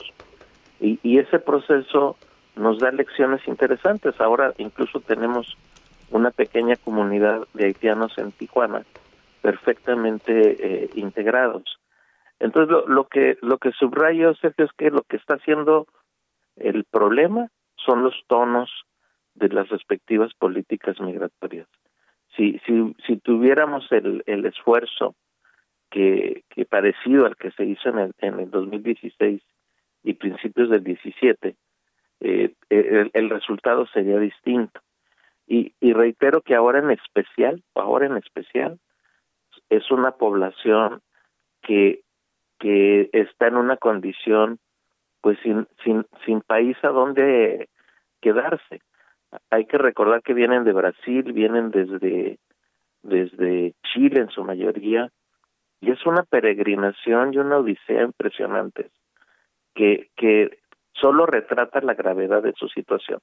Entonces reitero, que sería muy valioso, muy congruente tener una atención especial. Y eh. segundo asunto, pero segundo, para cerrar, segundo asunto, es una población en realidad muy pequeña con relación al total en movimiento en México ahora mismo. Son, son tal vez 15 mil los que llegaron a Ciudad Acuña. De esos 15 mil son un pedacito de los 200 mil o más que cada mes, cada mes llegan a la frontera de Estados Unidos, por lo menos en julio y en agosto. Entonces el problema es muchísimo mayor y, y la fracción haitiana es una parte eh, pequeña. Doctor, el presidente exigido al, a su homólogo de los Estados Unidos, y nos queda lástima un minuto, Joe Biden, que invierte en los países expulsores y su programa Sembrando Vidas, que lo imponga prácticamente, que aquí se ha dicho no ha tenido éxito. ¿Usted cree que esto sí tendría éxito? No, yo, a ver, este, es, esta política de inclusión, eh, si se refiere a México, ha sido exitosa y ACNUR tiene programas estupendos. Y con respecto a Centroamérica ya hay un sofisticado plan que presentó la CEPAL hace una semana, que yo creo que es el que debiéramos estar focalizados y articularlo en un marco regional más amplio, evidentemente con Estados Unidos y los países de Centroamérica. Muy bien, pues doctor, como siempre, apreciamos mucho que pueda platicar con nosotros de este tema. Buenos días. Buenos días y muchas gracias. Hasta luego. Son las 8 con 24. Regresamos en un momento más.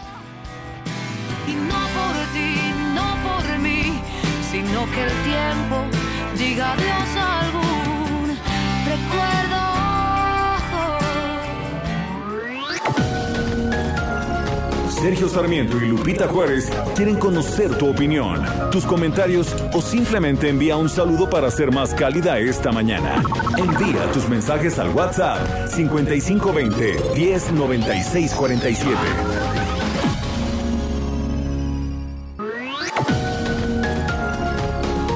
Continuamos con Sergio Sarmiento y Lupita Juárez por El Heraldo Radio.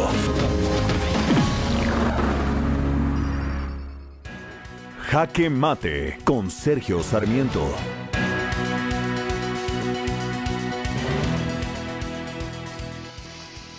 El presidente de la República, Andrés Manuel López Obrador, exhibió hoy un documento que dice que le envió la directora del CONACIT.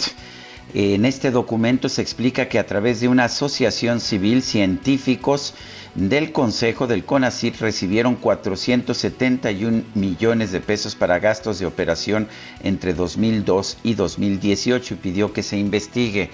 Porque es inquietante esta revelación que hace el propio presidente de la República. Por una parte, la directora del CONACIT, Marielena, Marielena Álvarez Builla, dijo, dijo el día de ayer que ella no conocía de la denuncia, que ella no conocía del caso de estos científicos que están siendo perseguidos por la Fiscalía General de la República. El propio presidente López Obrador la está echando de cabeza, está diciendo pues que sí, que sí conocía. Preocupa esto también porque supuestamente deberíamos tener una Fiscalía General de la República autónoma. Para eso se modificó la legislación ya con el apoyo del presidente Andrés Manuel López Obrador y se decidió nombrar al doctor Alejandro Gertz Manero como fiscal general de la República porque supuestamente iba a ser autónomo iba a ser independiente. Lo que nos señala esta revelación también es que no está siendo autónomo, está recibiendo instrucciones del presidente de la República y esto inquieta todavía más.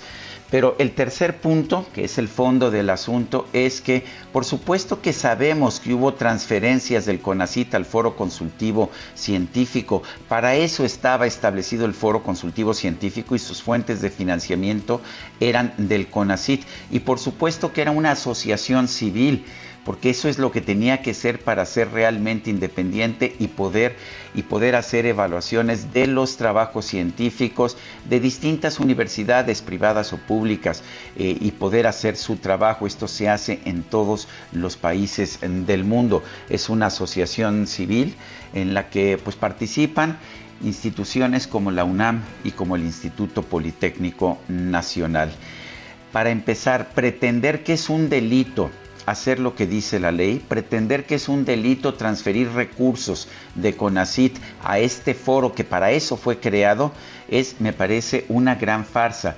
Lo peor de todo, sin embargo, es que no solamente se está acusando a los científicos del CONACIT de, pues, de haber participado en este foro, de haber transferido estos recursos, sino que además se les está acusando de lavado de dinero, esto es de por operaciones con recursos de procedencia ilícita, cuando los recursos no eran de procedencia ilícita, era lo que establecía el presupuesto del CONACIT y se le está acusando además de delincuencia organizada. Me parece que estamos viendo un caso absolutamente reprobable, absolutamente inaceptable por todas las razones que he señalado aquí. Es muy importante que no cerremos los ojos ante este abuso del poder que estamos viendo. Yo soy Sergio Sarmiento y lo invito a reflexionar.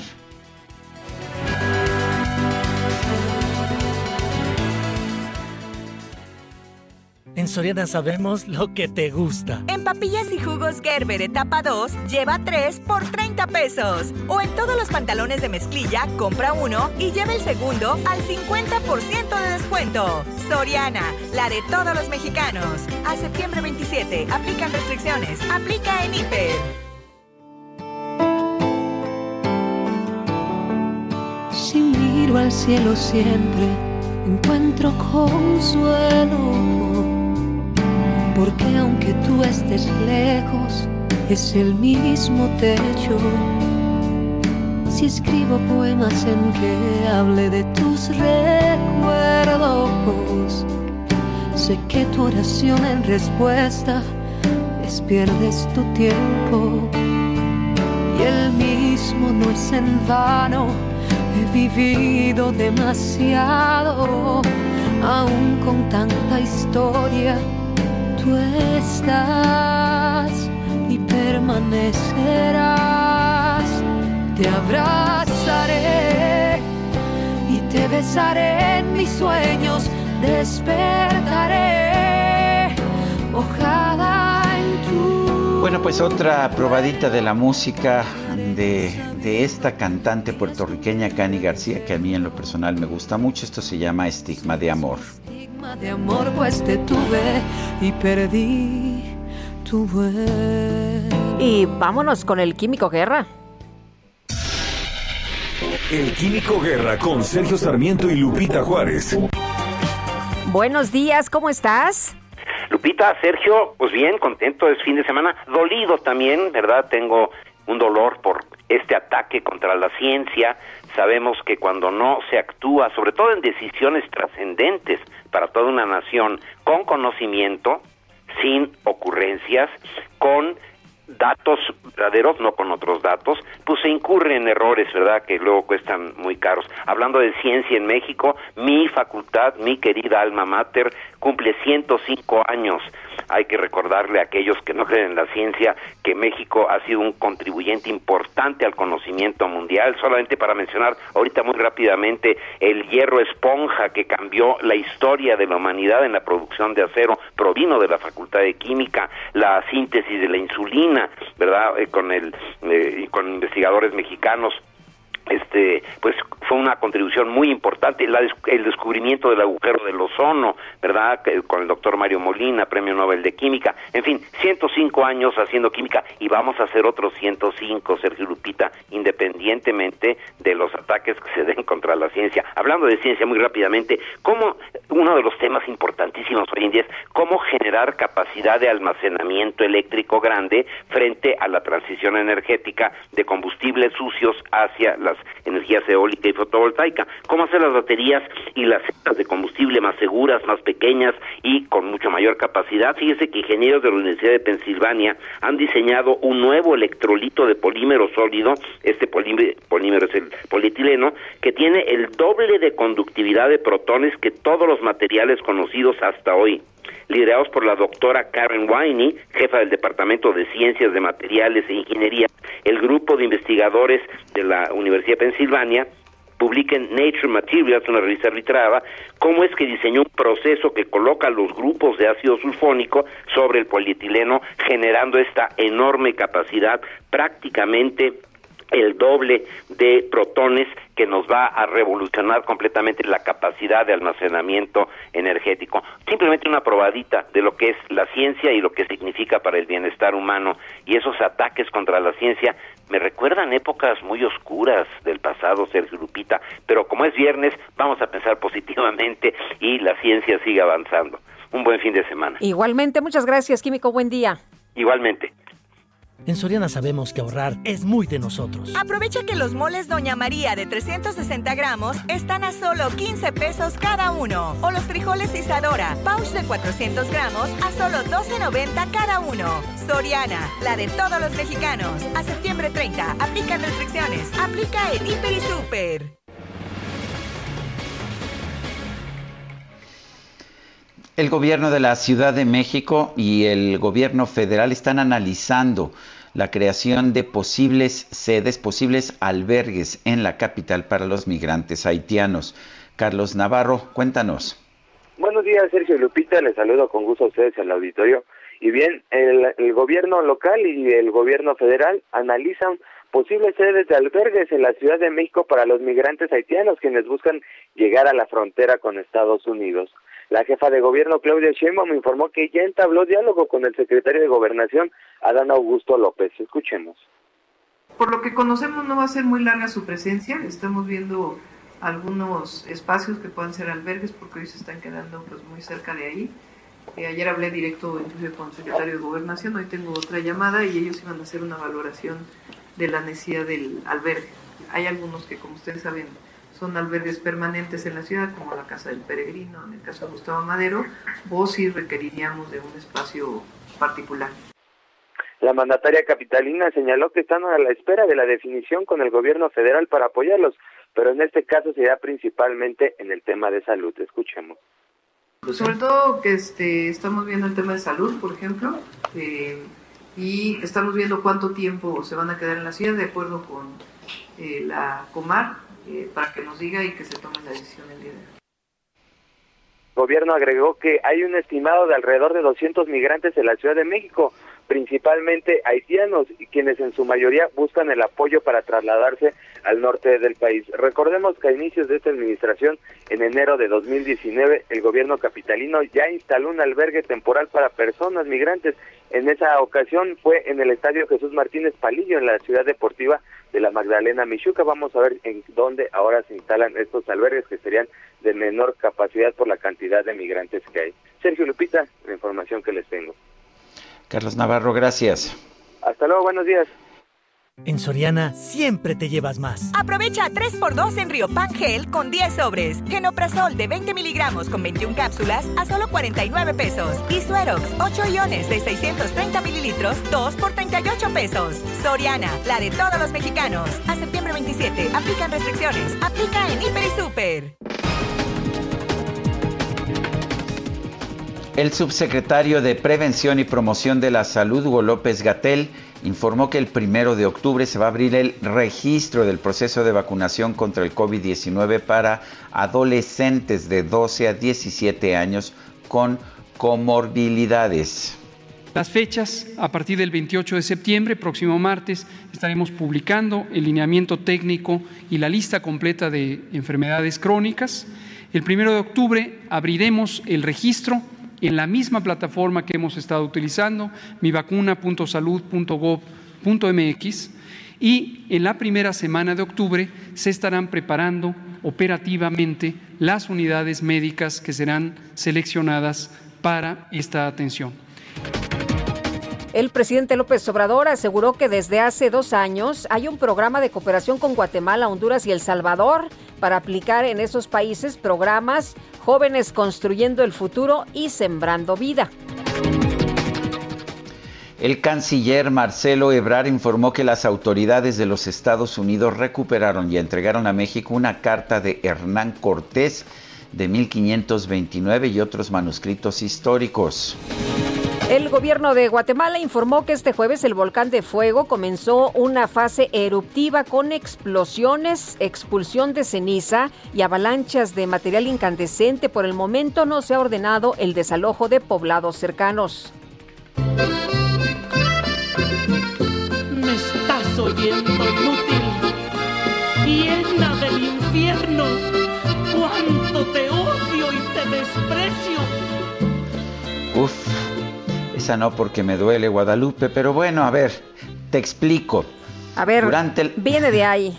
Durante la ceremonia de los premios Billboard de música latina, Paquita la del Barrio recibió un reconocimiento por su trayectoria artística. Sin embargo, al comenzar su discurso el micrófono le quedaba demasiado alto. Ya sabes, Paquita pues es, digamos, eh, tamaño compacto. Bueno, pero no, no había por qué preocuparse porque el reggaetonero Bad Bunny salió de inmediato entre el público para sostener el micrófono a la altura que tenía que estar. Este gesto hizo que Paquita le agradeciera diciéndole de forma cariñosa, eres un inútil. Te estoy hablando a ti. Porque un bicho rastrero. Bueno, a ver si me oyen. Muchísimas gracias.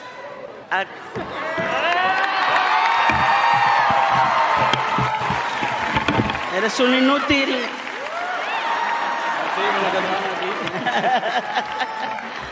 Muchas gracias. Energúmeno. Ay, Ay, ese Quique con su editorial. No, ¿qué vamos a hacer, verdad? Bueno, y Ay, Oye, cuida, cuidado, Quique, porque la fiscalía anda de armas tomar, ¿eh? Cuidado. Yo, nosotros, ¿qué vamos a decir, Lupita? Fue él, ¿verdad? O fue el Quique. Fue Oye. el Quique. Sergio, vamos a, pasar a un tema eh, que, que, me parece a mí muy importante eh, sobre la situación que se vivió hace apenas unos días y que no es la única tras el desgajamiento en el cerro del Chiquihuite, allá en Tlanepantla.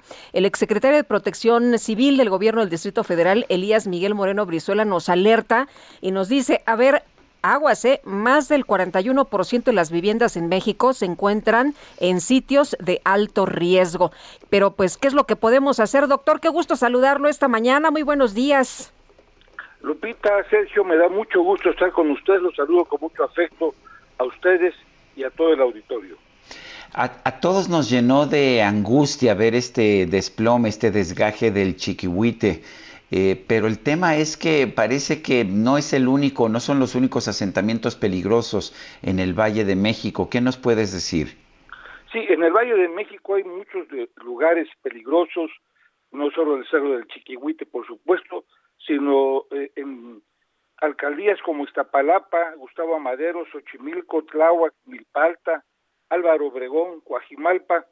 Eh, solo en estas dos últimas alcaldías hay 77 zonas en riesgo de deslave o derrumbe. Está toda la zona de cerros y montañas del Estado de México, en donde ocurrió lo de Tlanepantla precisamente, y debo alertar también que me informan que las presas prácticamente en toda la ciudad están llenas, rebosantes, por la gran cantidad de lluvias que ha habido. Esto no tendría eh, mucho, mucha preocupación si supiéramos que los atlas de riesgos eh, tan multicitados en el país, en los estados, en los municipios estuvieran actualizados, pero sucede que no es así y esto ha, provocado que ocurran este tipo de tragedias, digamos, porque debieron haberse prevenidos. Si los atlas de, riesgos estuvieran actualizados, se sabría en qué lugares eh, potencialmente se puede presentar una tragedia de, este tipo, se harían las obras de mitigación y en otros sitios en donde ya no se pueden hacer obras de mitigación, se evacuaría a las familias para evitar precisamente que se presentaran este tipo de desastres. Debo decir que tan solo de 2000 a 2015 en el país los desastres naturales cobraron 7.684 vidas y un total de daños por 411 mil millones de pesos según el Senapred. Está comprobado también, eh, Lupita Sergio, que por cada peso que tú inviertes en prevención se pueden ahorrar nueve pesos en gastos de recuperación, pero para que esto suceda, los atlas de riesgo son que son la herramienta más útil para diagnosticar estos peligros a los que está expuesta la población, los bienes y la, infraestructura, eh, deberían de estar actualizados.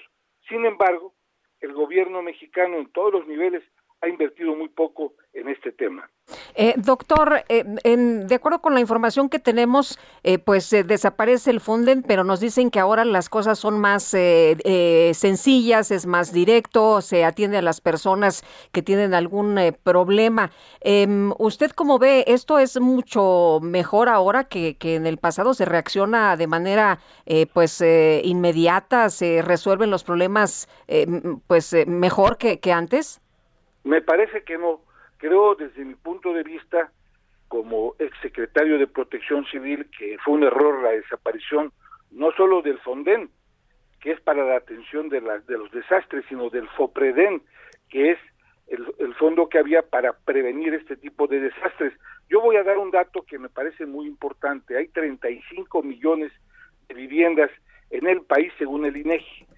En esto, el Senapred concuerda que la cuarta parte, es decir, entre 8 y 9 millones de viviendas se encuentran altamente expuestas a estos fenómenos naturales. Nada más en el Estado de México hay más de 4 millones y medio de viviendas en sitios de alto riesgo y en la Ciudad de México hay 2 millones 786 mil viviendas en alto riesgo y de todas estas el 50% corresponden a viviendas altamente vulnerables, es decir, de gente, eh, habita gente de muy bajos recursos, es decir, casi cuatro millones de viviendas. Todo esto representa un grave problema. Según la ONU, esto, eh, estos datos se quedan cortos. Según la ONU, más del 40% de las viviendas en México se encuentran en sitios de alto riesgo. Entonces, no vemos que se esté haciendo nada para corregir la, situación. Eh, no ni siquiera se cumple con la ley de protección civil en donde el artículo 88 dice que todas las viviendas de escasos recursos en México deberían de contar con un seguro. Eh, se tendrían que haber asegurado el 100% de las viviendas. Fíjense bien, si esto se hiciera, el gobierno federal gastaría 15 mil millones de pesos anualmente. Esto nada más representaría 10 mil millones de pesos menos de lo que actualmente gasta el gobierno en la recuperación de estos desastres naturales, es decir, son 25 mil millones de pesos los que gasta. Pero, por ejemplo, en el 2010 solamente en Veracruz, por el efecto del huracán Carl, que impactó muy fuerte el Estado, los gastos de recuperación fueron de 92 mil millones de pesos. Entonces, no se está actuando con la premisa fundamental de lo que es la protección civil, que es prevención, prevención y prevención, y solamente se está actuando cuando ya ocurren eh, este, este tipo de desgracias. Bueno, pues eh, entonces, en este caso, claramente sí nos conviene más prevenir que lamentar después, independientemente ya de los costos humanos, ¿no? No solo eso, es por ley. Eh, en la ley de protección civil, precisamente en el artículo 84, se considera como delito grave la construcción, edificación, realización de obras de infraestructura y los asentamientos humanos que se lleven a cabo en zonas de alto riesgo. Pero no solo esto, sino que en, la, en Sedatu se aprobó en 2014 lo que se llama el REPSOR, que es eh, un de la subsecretaría para la reubicación en zonas de alto riesgo, cosa que desgraciadamente no se ha hecho y eh, este incluso hace muy poco la Comisión de Vivienda del Senado aprobó dos dictámenes, el primero de ellos relativo a prohibir y castigar fuertemente la construcción de vivienda en zonas de alto riesgo y segundo que se planteara la reubicación de estas personas, sobre todo las que se encuentran en riesgo inminente, cosa que desgraciadamente, repito, no se ha hecho y estamos eh, eh, en este momento muy por abajo de lo que se debiera estar en materia de protección civil. Pues doctor, como siempre, agradecemos el que pueda platicar con nosotros y bueno, más sobre este tema que ha llamado tanto la atención. Lupita, Sergio, para mí siempre es un honor estar en un programa tan prestigiado como el de ustedes. Eh, cuando así lo necesiten, estaré ante estos micrófonos. Me despido con mucho afecto de ustedes y de todo el público Radio Escucha. Gracias, hasta luego. El doctor Elías Miguel Moreno Brizuela, exsecretario de Protección Civil del Gobierno del Distrito Federal. Son las 8.52, vámonos a las calles de la Ciudad de México. Alan Rodríguez, ¿dónde estás? ¿Qué nos tienes? Sergio Lupita, muy buenos días. Esta mañana hemos recorrido la avenida Cuauhtémoc en su tramo a partir de la zona del viaducto y hasta la avenida Chapultepec y nos hemos encontrado con muy buen avance, esto en ambos sentidos de la habilidad, únicamente algunos ligeros asentamientos al cruce con el eje 3 frente al Centro Médico Siglo XXI. Nos dirigimos hacia la zona del Ángel de la Independencia, donde ya comienzan a congregarse algunos manifestantes quienes van a marchar hacia el Senado de la República. Se trata de la Unión Democrática, de la Unión Ciudadana Democrática, los cuales van a solicitar formar parte de los proyectos de vivienda gestionados a través del INVI eh, y también ser incorporados a algunos programas sociales. Mucha atención si ustedes van a, a, circular por la avenida Paseo de la Reforma, ya que en este punto se encontrará este grupo de manifestantes. Por lo pronto, el reporte. Muy bien, gracias Alan. Muy buen día. Y vámonos ahora a Circuito Interior Israel Lorenzana, ¿qué tal? Sergio Lupita, muchísimas gracias. El circuito interior en su tramo Río Consulado ya se presenta con carga vehicular. Para quien viene del aeropuerto y con dirección hacia la raza, va a encontrar asentamientos en Eduardo Molina, en Congreso de la Unión, motivo por el cual el eje 3 Norte es la mejor alternativa. Esto con dirección hacia Vallejo. El sentido opuesto, la circulación fluye a buena velocidad para quien va hacia Boulevard Puerto Aéreo. Sergio Lupita, la información que les tengo. Gracias, Israel. Muy buenos días. Hasta luego. Son las, siete, las 8 de la mañana, 8 de la mañana con 54 minutos. Vamos a una pausa y regresamos en un momento más. Sabiendo que un día estuve entre tus dedos, serás mi estigma de amor, pues te tuve y perdí tu vuelo.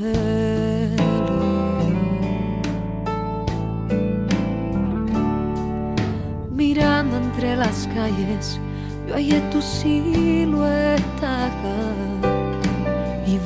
desesperadamente entregar.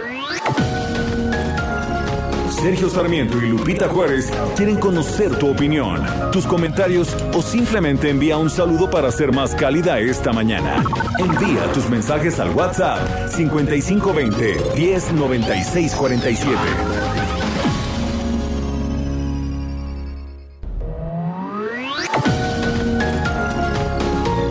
Continuamos con Sergio Sarmiento y Lupita Juárez por El Heraldo Radio.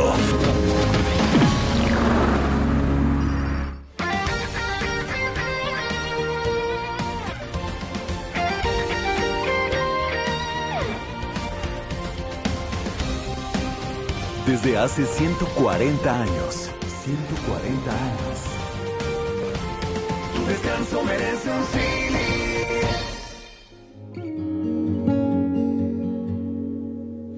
De chica me decía esta es la forma correcta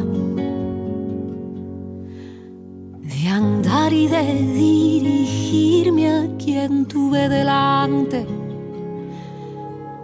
De grande me costó a tropiezos poder darme cuenta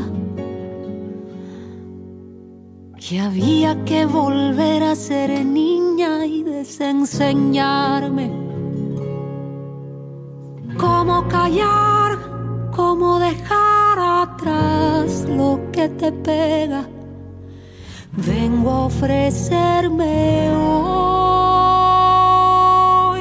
Remamos sabiendo cuál es el precio, con los puños apretados, sin pensar en detenernos. Remamos. Bueno, pues otra probadita de la música de Cani de Cani García, esta cantante puertorriqueña. Aquí la acompaña la mexicana Natalia Lafourcade. Remamos con un nudo aquí en el pecho, soñando. Tenemos mensajes de nuestro público. Sí, Adelante, tenemos Lupita. mensajes. Oye, y yo le quiero enviar un abrazo a Marta Naya. Eh, la, la gran periodista mexicana que Del escribe Heraldo, en sí. El Heraldo, columnista del Heraldo, que cumple años el día de hoy. Así que un abrazo de parte de todo Oye, el equipo. ¿A ti te invitó al, la pachanga? A mí Al no. Guateque, no, A no nos no ha invitado. no, Tengo la esperanza de que todavía nos mande un WhatsApp o no sé, que nos Pues la encontremos, que nos la encontremos aquí en, en las escaleras y nos diga, oiga, ¿qué onda? Nos caen por ahí a las 8, no sé, a las 7, para echar alguito. Pero bueno, oye, dice eh, Marcelo Molina, buenos días, Sergio Lupita. Hoy la cuarta persigue más a un científico que a Ovidio. Y dice otra persona, hola, soy José Luis. Si en Conacita ahora hay investigación, no se ve muy claro para cuándo la vacuna mexicana. Mejor Cuba ya tiene la propia. Es increíble que no se apoya a las mentes brillantes de este país. Muy buen programa. Saludos cordiales a Sergio y Lupita. Muchísimas gracias, don José Luis. Oye, fíjate que en información de último momento, el Tribunal de Apelación de Cerdeña ha dejado este viernes en libertad al presidente, expresidente de Cataluña, Carles Puigdemont, que había sido detenido apenas el jueves por la policía italiana, este jueves por la noche. Y bueno, la justicia eh, de ese país ha tomado la decisión de dejar en libertad al eurodiputado independentista, aunque lo obliga a quedarse en la isla hasta que los jueces resuelvan la euroorden, pese a que pesa sobre él una orden de detención emitida por el Tribunal Supremo. El alto tribunal español, sin embargo, aseguró al Tribunal General de la Unión Europea que las euroórdenes de detención estaban suspendidas y por lo tanto no había riesgo de que fuera detenido. El presidente del gobierno, Pedro Sánchez, ha defendido la mesa de diálogo y ha que el expresidente catalán debe comparecer y someterse a la justicia. Son las nueve con cuatro minutos. Vamos con Mónica Reyes. Nos tiene, nos tiene información. Adelante, Mónica. Muy buenos días amigos, muchas gracias al espacio de Lupita Juárez y Sergio Sarmiento. Vamos a platicar con Leandro Nicodemo, director de ventas México Omron Automatización Américas. Es muy importante conocer eh, que en el día de hoy nos encontramos en un momento en el que la pandemia de COVID-19 ha cambiado, ha cambiado procesos y también la interacción en las industrias. Tenemos ya en la línea telefónica Leandro y me da mucho gusto saludarte. ¿Cómo estás? Buenos días. Hola Mónica, buenos días. Muchas gracias por la oportunidad. Al contrario, pues ya hice una pequeña introducción y dinos, Leandro, gracias a la automatización se ha podido sobrellevar la contingencia a nivel no- mundial, esto es correcto, pero ¿cuáles han sido los cambios más notorios que ha realizado precisamente esta industria? Sí, Mónica, desde que empezó la pandemia, las industrias se vieron en una situación de extrema adaptación, ¿no? Ah, el uso de la información en el piso de una fábrica, implementación de altas tecnologías, de máquinas hablando con máquinas, softwares de monitoreo y manejo brindando información en tiempo real, robots colaborativos actuando con personas en el mismo ambiente y la inteligencia artificial son los puntos más claves que han brindado esta nueva cultura dentro de la industria y también aquí en el mercado mexicano. Ujú. Dinos, para ti, ¿cómo ves el crecimiento del área de automatización industrial en esta pandemia? Sí, Mónica, hoy es una necesidad para cualquier industria invertir en automatización. ¿no? El crecimiento es sustancial en el mercado global, mismo con indicadores económicos pre-pandemia. Las industrias sí o sí tienen que invertir para se, para se mantener competitiva en el mercado actual y brindar la experiencia al consumidor final a los, a los días de hoy. Ajá, pero por otro lado es importante saber cuál es el grado de beneficios que la automatización pues ha brindado en exclusiva al mercado mexicano. Sí, sí, vivimos un mercado global de extrema competencia. Esto es un hecho. Principalmente los mercados asiáticos nos ponen, nos ponen retos todos los días, ¿no? Pero los últimos ocurridos uh, tienen nos brindado distintas cosas, como por ejemplo contingencias sanitarias, escasez de producto. Y México tiene un, un nivel industrial muy fuerte, ¿no? Y esto ha apoyado mucho las últimas inversiones en el mercado local porque la gente ahorita tiene que pensar de manera distinta cómo hacer sus inversiones alrededor del mundo. Leandro, ¿cuál es el potencial de automatización para el mercado actual? Eso es importante saberlo. Sí, hoy en día, Mónica, es imposible pensar en el mercado actual sin pensar en automatización. Nuestra rutina diaria ya tiene su gran parte la automatización, ¿no? La interacción de personas con máquinas es algo súper común y así el mercado se ha movido en estos últimos tiempos. Aquí nuestro fundador decía, ¿no? Para la máquina, el trabajo de la máquina y para nosotros el trabajo de la creación. ¿Qué es lo que Omron está haciendo actualmente? Pues para el impulso e implementación precisamente de esta automatización en la industria. Sí, somos una compañía con más de 80, 80 años de experiencia en el mercado, ¿no? Uh, invertimos alrededor del 7% de nuestras, uh, de nuestras ventas totales en pesquisa y desarrollo y nuevas tecnologías. Somos una compañía innovadora. Uh, recibimos recientemente el premio Top 100 Global uh -huh. Innovator, que es un gran premio para compañías como Omron. Y actualmente contamos con un portafolio de más de 200 mil productos aplicados a la industria, aplicados a la automatización. ¿Omron es una empresa japonesa? Sí, es una empresa japonesa. ¿De electrónica? Sí, somos una empresa japonesa de electrónica enfocadas básicamente en tres segmentos principales. Salud, componentes y automatización. Son los, los, los, business más uh, conectados al mercado actual uh -huh. y que han movido la industria 4.0 a nivel global. Perfecto, qué interesante. Pues muchísimas gracias por estos minutos para el público de Sergio y Lupita. A Leandro Nicodemo, director de ventas, México Omron, Automatización Américas. Nos has aclarado muchas cosas y qué interesante lo que nos platicaste. Que tengas muy buen día. Muchas gracias, Mónica. Un gusto estar con ustedes al día de hoy.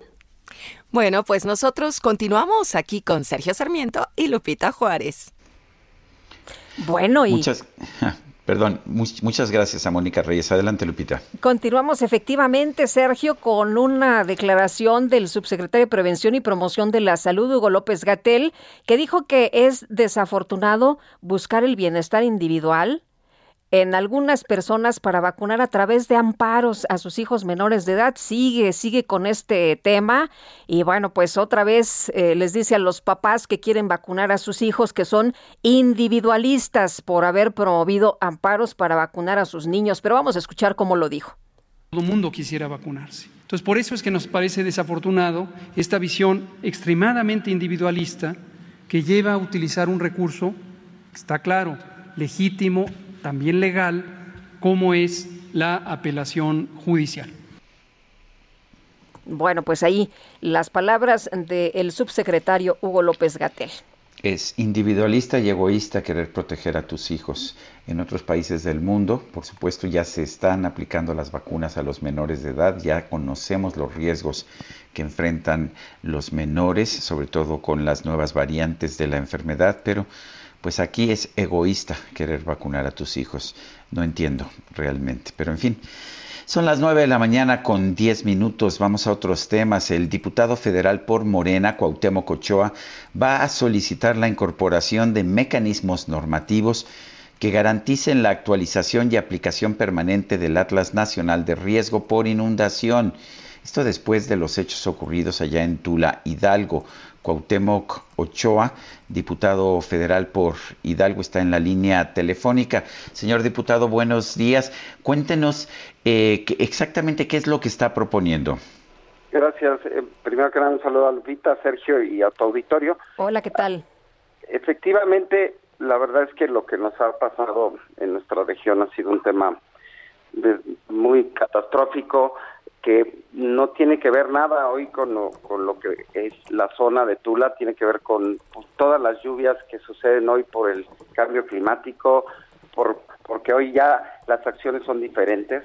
Lo decía hace unos minutos en una entrevista el doctor que entrevistaron ustedes, que también el tema de protección civil debe ser una prioridad. Lo que hoy se invierte en protección civil y lo que puede redituar. Sucede lo mismo con el tema del medio ambiente, que tenemos que modificar el atlas de riesgo para que podamos también en este atlas de riesgo eh, ver las, los lugares donde pueden suceder inundaciones, porque antes nada más se, tenía para algunos tipos de sismos o, o, fuertes torrencias, y en este sentido es como nosotros queremos hacer una propuesta en la Cámara de Diputados para garantizarle a la gente eh, hoy, primero que nada, su supervivencia, ¿no? Que, que las acciones que hoy suceden en Tula va a seguir sucediendo porque el cauce del río Tula hoy puede albergar solamente 250 metros cúbicos por segundo y han llegado a caer hasta 600 y por eso hubo esta inundación. Y, es urgente y prioritario también generar un padrón especial de damnificados como se ha venido haciendo, que tenemos que actuar de manera inmediata porque la gente hoy no tiene certidumbre porque perdió su vivienda, perdió su comercio y ha, perdido muchas cosas que durante muchos años han sido de trabajo y que hoy pues no hay una certidumbre de que esto no vuelva a suceder, ¿no? Y es por eso es que el día de ayer tuvimos una reunión con el presidente municipal, con, con el cabildo, para ver las acciones que nosotros como diputados tenemos que hacer para darle certidumbre a la ciudadanía y que también el Estado de México y el Distrito Federal, en coordinación con el gobierno del Estado, puedan coadyuvar y ayudar para que eh, podamos ir mitigando estos efectos que hoy suceden en esta región. Eh, pues qué bueno, eh, diputado, porque lo que nos estaba comentando el doctor Elías Moreno Brizuela era justamente esto, ¿no? La gravedad de no tener estos atlas nacionales de riesgo actualizados. Y si hay una emergencia, pues evidentemente no se tiene información y no se sabe cómo reaccionar. Así es, la verdad es que es, es un tema importantísimo que, que hay que considerar. Yo también estoy eh, eh, digo, generando que podamos eh, generar unos botones de pánico para una acción inmediata y que estos en los lugares con mayor vulnerabilidad de inundaciones puedan tener activado algo que les dé certidumbre para salir y llevarse sus cosas personales y a lo mejor lo más primordial que puedan sacarlo dentro de sus viviendas o dentro de sus comercios que hoy no sucedió y que muchas familias perdieron eh, pues, cosas importantes, ¿no? ¿Qué, opina usted de que se haya, de que haya desaparecido el Fonden, este fondo que precisamente tenía como propósito ayudar a quienes sufrían estas desgracias? Mira, desgraciadamente es un tema polémico. Aquí lo que tenemos que ver es que la gente hoy pueda tener una, una respuesta inmediata, que nosotros en el Congreso podamos eh, traer los recursos necesarios que se que necesitan, valga la redundancia, para reactivar la economía, para revestir el el río para generar acciones inmediatas en cuestiones técnicas para que estas cosas no vuelvan a suceder y que podamos juntos eh, prevenir lo que hoy, pues hoy es una catástrofe, ¿no? Yo quiero agradecerle, diputado Cuauhtémoc Ochoa, diputado federal por Hidalgo, el haber conversado con nosotros. Al contrario, Lupita, Sergio, yo les agradezco el espacio, el medio de comunicación para decirles que estamos trabajando con fuerza y sin pausa y que vamos a hacer que en la región de, Tula el día de mañana pues no, no vuelva a vivir este tipo de acontecimientos que son lamentables. Yo les mando un fuerte saludo y, muchas gracias. Gracias, diputado. Igualmente, un abrazo, buenos días.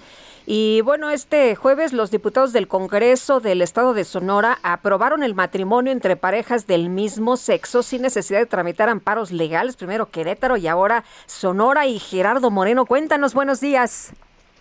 Hola, ¿qué tal, Lupita? Sergio, muy buenos días. Un saludo desde acá, desde Sonora, donde, como bien adelantabas, el día de ayer, los diputados del Congreso del Estado aprobaron el matrimonio igualitario, es decir, entre parejas del mismo sexo, quienes ahora podrán casarse sin necesidad de tramitar amparos. Esto pasó en una sesión ordinaria donde fue con amplia mayoría del apoyo de los diputados y además se obvió el trámite de comisiones y la dictaminación de la propuesta. Te platico que esta iniciativa fue presentada por las diputadas Rosa Elena Trujillo de Movimiento Ciudadano y Celeste Tadei de Morena, donde se reforman ocho artículos del Código de Familias de Sonora para establecer que el matrimonio es entre dos personas ya sin importar su género. La discusión de la propuesta tardó alrededor de dos horas, ya que se estaban discutiendo el por qué aprobar algo sin la oportunidad de que la sociedad opine y participe, haciendo un ejercicio de parlamento abierto, y no como se proponía que fuera eh, que no pasara por el trámite de comisiones ni segunda lectura. Sin embargo, al final fueron votados por 26 diputados que votaron a favor de la iniciativa y solo siete votaron en contra. Le platico que con esta aprobación Sonora se convirtió en el estado número 24 del país que legisla a favor de los matrimonios igualitarios y mientras la discusión se realizaba dentro del Congreso, en la parte exterior se congregaron grupos que apoyan eh, que, que apoyan lo que viene siendo la familia y estaban en contra de esta propuesta, pero también había personas de la comunidad LGBT pues quienes mostraron su apoyo a esta iniciativa y festejaron que se haya aprobado. Lo punto positivo es que ambas manifestaciones fueron de forma pacífica. Bueno, pues eh, eh, gracias Gerardo Moreno.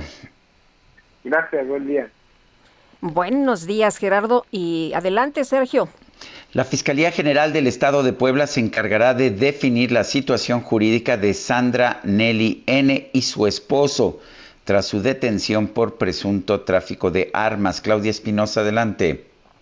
Hola, ¿qué tal Sergio y Lupita? Muy buenos días para darles a conocer que el gobernador Miguel Barbosa señaló que la situación legal de Sandra Nelly, diputada suplente de Morena por el distrito de Tecamachalco y de su esposo, será determinada por la Fiscalía General del Estado.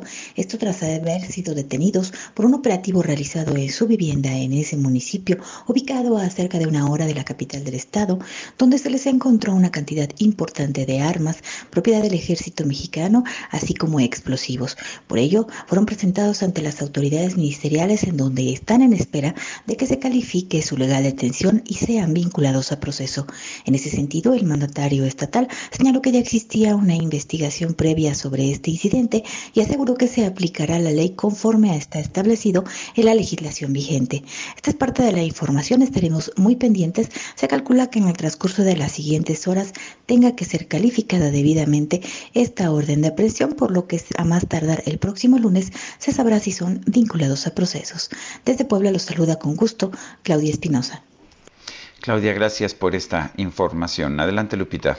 El fiscal general de Guanajuato, Carlos Amarripa Aguirre, informó que fue una pareja que presuntamente tenía diferencias por negocios millonarios con el gerente del restaurante Barra 1604, la que envió el regalo bomba a Salamanca y Gabriela Montejano, pues muchos nos preguntábamos qué era lo que había atrás de esto, ¿no? ¿Qué estaba ocurriendo? ¿Cuáles eran las líneas de investigación? Pero cuéntanos adelante. ¿Qué tal? Muy buenos días, Sergio Lupita Auditorio. Pues sí, fue una pareja que presuntamente tenía un negocio pues millonario con el propietario del restaurante Barra 1604, la que envió el regalo bomba al municipio de Salamanca. Georgina y Eduardo salieron del municipio de Cortázar en taxi para entregar el paquete a los mensajeros que lo entregaron a su vez en el restaurante. El fiscal general de Guanajuato, Carlos Amarripa Aguirre, informó este jueves en rueda de prensa que los dos detenidos están acusados por el homicidio calificado en agravio de dos personas y no por terrorismo. Detalló que el artefacto colocado en una caja de madera envuelta para regalo fue activado vía remota. Dijo que la reconstrucción de los hechos se logró tras revisar 600 horas de videos que derivaron en la detonación de la bomba. La pareja detenida se ubicó desde que se estacionaron en su camioneta en calles de Cortázar aquel domingo 19 de septiembre. Dejaron el vehículo estacionado y se bajaron con todo y el paquete de regalo. Luego Eduardo se trasladó a la central camionera de Cortázar para tomar un taxi, regresar a la calle 5 de Mayo por la mujer y en ese mismo vehículo trasladarse hasta la colonia Constituyentes de Salamanca. Ahí contactaron a los conductores de la motocicleta de reparto a quienes les enviaría un mensaje multimedia para contratar sus servicios. Georgina es quien entrega materialmente la caja a los repartidores, dándoles instrucciones precisas para la entrega específicamente al dueño del barra 1604, así como de mantener cuidado con el paquete. Los acusados de planear, elaborar y trasladar el paquete explosivo regresaron a la ciudad de Cortázar en otro taxi, al punto en donde habían dejado su vehículo. De acuerdo a lo informado, las órdenes de aprehensión en su contra fueron cumplimentadas este jueves y serán puestos a disposición de un juez acusados por el delito de homicidio calificado y por homicidio en grado de tentativa por las cinco personas lesionadas. Samarripa Aguirre detalló que la pareja no es originaria de Cortázar, no tenían antecedentes delictivos y no atribuyó el ataque a grupos del crimen organizado, ya que fue por una sociedad fallida entre particulares. Este es mi reporte desde el estado de Guanajuato. Gracias, Gabriela. Buenos días. Muy buen día. Bueno, ayer el Consejo Ciudadano para la Seguridad y Justicia de la Ciudad de México inauguró una nueva sede en la alcaldía Azcapotzalco. Salvador Guerrero Chiprés es titular del Consejo Ciudadano para la Seguridad y Justicia de la Ciudad de México. Salvador, buenos días, gracias por tomar esta llamada. Buenos días, Lupita, buenos días, Sergio. Saludo con mucho gusto a tu audiencia. Eh, Salvador, ¿por qué se necesita esta sede y cómo se, cómo se adquiere o cómo se obtiene?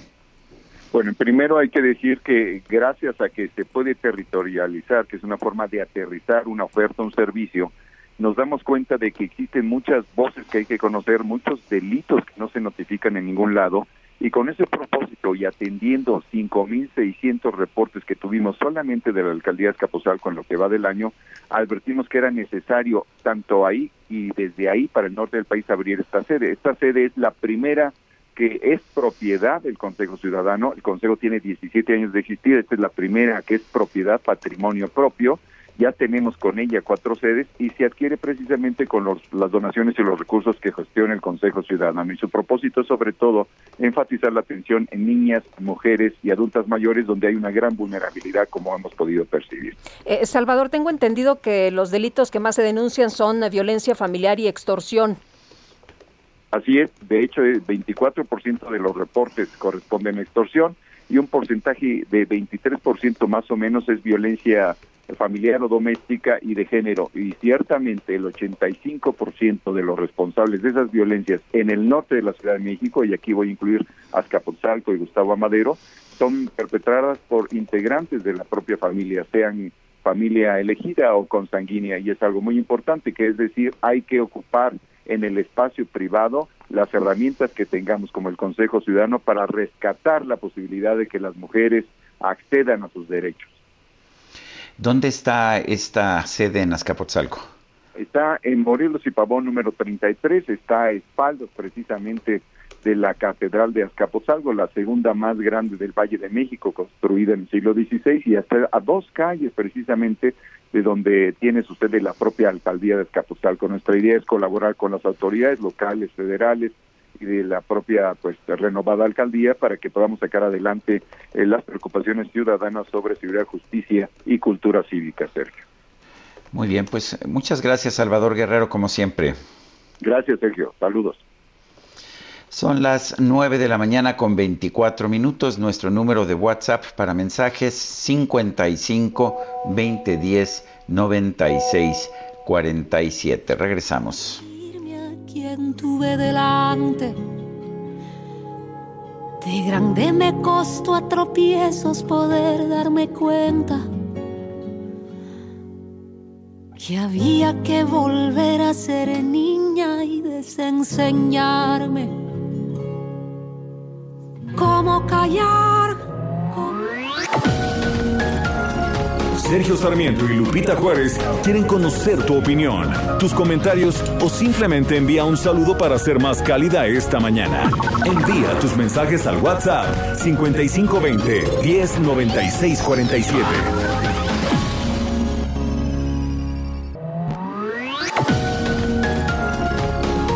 Continuamos con Sergio Sarmiento y Lupita Juárez por El Heraldo Radio. PepsiCo presentó una nueva estrategia de transformación de punta a punta en sus operaciones para generar valor sostenible a largo plazo llamada PepsiCo Positivo. Esta agenda guiará la manera en que la compañía abastece sus ingredientes, cómo crea y hace llegar sus productos a los consumidores de una manera más sostenible.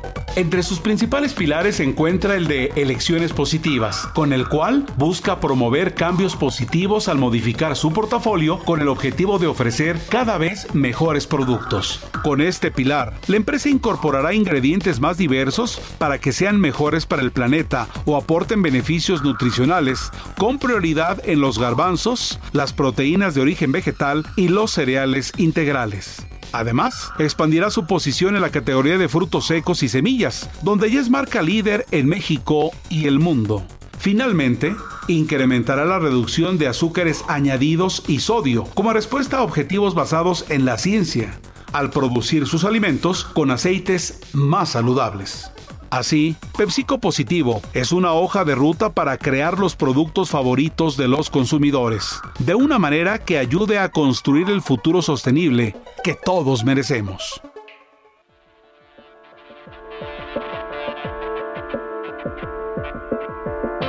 Yo no sé por qué nos dividen tantas cosas si yo solo quiero un nuevo amanecer. Oh, solo sé muy bien que te amo con la fuerza que atraviesa mi conciencia y mi razón. Y esta vez para los dos y aquel que crece en mi interior, cruzaré mares. Dejo aquí el corazón, memorias de mil madrugadas. Bueno, pues seguimos escuchando a Cani García. Sí te gusta, ¿verdad, Guadalupe? Me gusta, me gusta, Sergio. Muchas gracias por escoger esta música. Creo que la actora, in- eh, autora intelectual fue la productora, ¿verdad? Itzel, no creo que fue Itzel González, Ah, no, ¿quién La- fue? Carla, ¿no? ¿Fue Carla? ¿Qué, fue Carla? Que ya, no híjole. Ay, ay, ay, ay. Lo bueno es que es viernes. Ay, que- que lo bueno es que es viernes, ¿verdad? Bueno, pero se me hace que la productora no se ha enterado. Mejor vamos con los mensajes de nuestro público. Relax, relax. Bueno, dice una persona del auditorio, no veo el nombre. Buen día, quisiera comentarles que en Jardines de San Mateo tenemos dos semanas sin recolección de basura. Imagínate dos semanas sin que vayan por tu basura. Qué cosa, eh, qué lío. Y dice, además desde ayer no hay agua. Qué mala combinación, ¿eh? Qué terrible. Pues estoy de acuerdo, dice otra persona, tengo una duda, las vacunas para los infantes de 12 a 17 años, ¿incluye a todos o únicamente a aquellos que desafortunadamente tienen una enfermedad como diabetes, cáncer, etcétera? Si mi hijo no está enfermo, ¿me puedo amparar? Es Roger Bautista. A ver, lo que está anunciando el gobierno de la República a través del subsecretario de Salud es una campaña de vacunación solamente para aquellos menores de edad que tengan comorbilidades y van a dar a conocer cuáles son las enfermedades que van a tomar en cuenta. Eh, si usted quiere vacunar a su hijo, pues supongo que sí se puede amparar y tengo entendido que los jueces sí han concedido estos amparos. Oye, pero don, don Roger Bautista debe saber que el señor López Gatel pues piensa que los que se amparan son individualistas. Me parece, me parece terrible lo que dice que, el, que querer proteger a tus hijos es individualista. Son las 9 de la mañana con 34 minutos.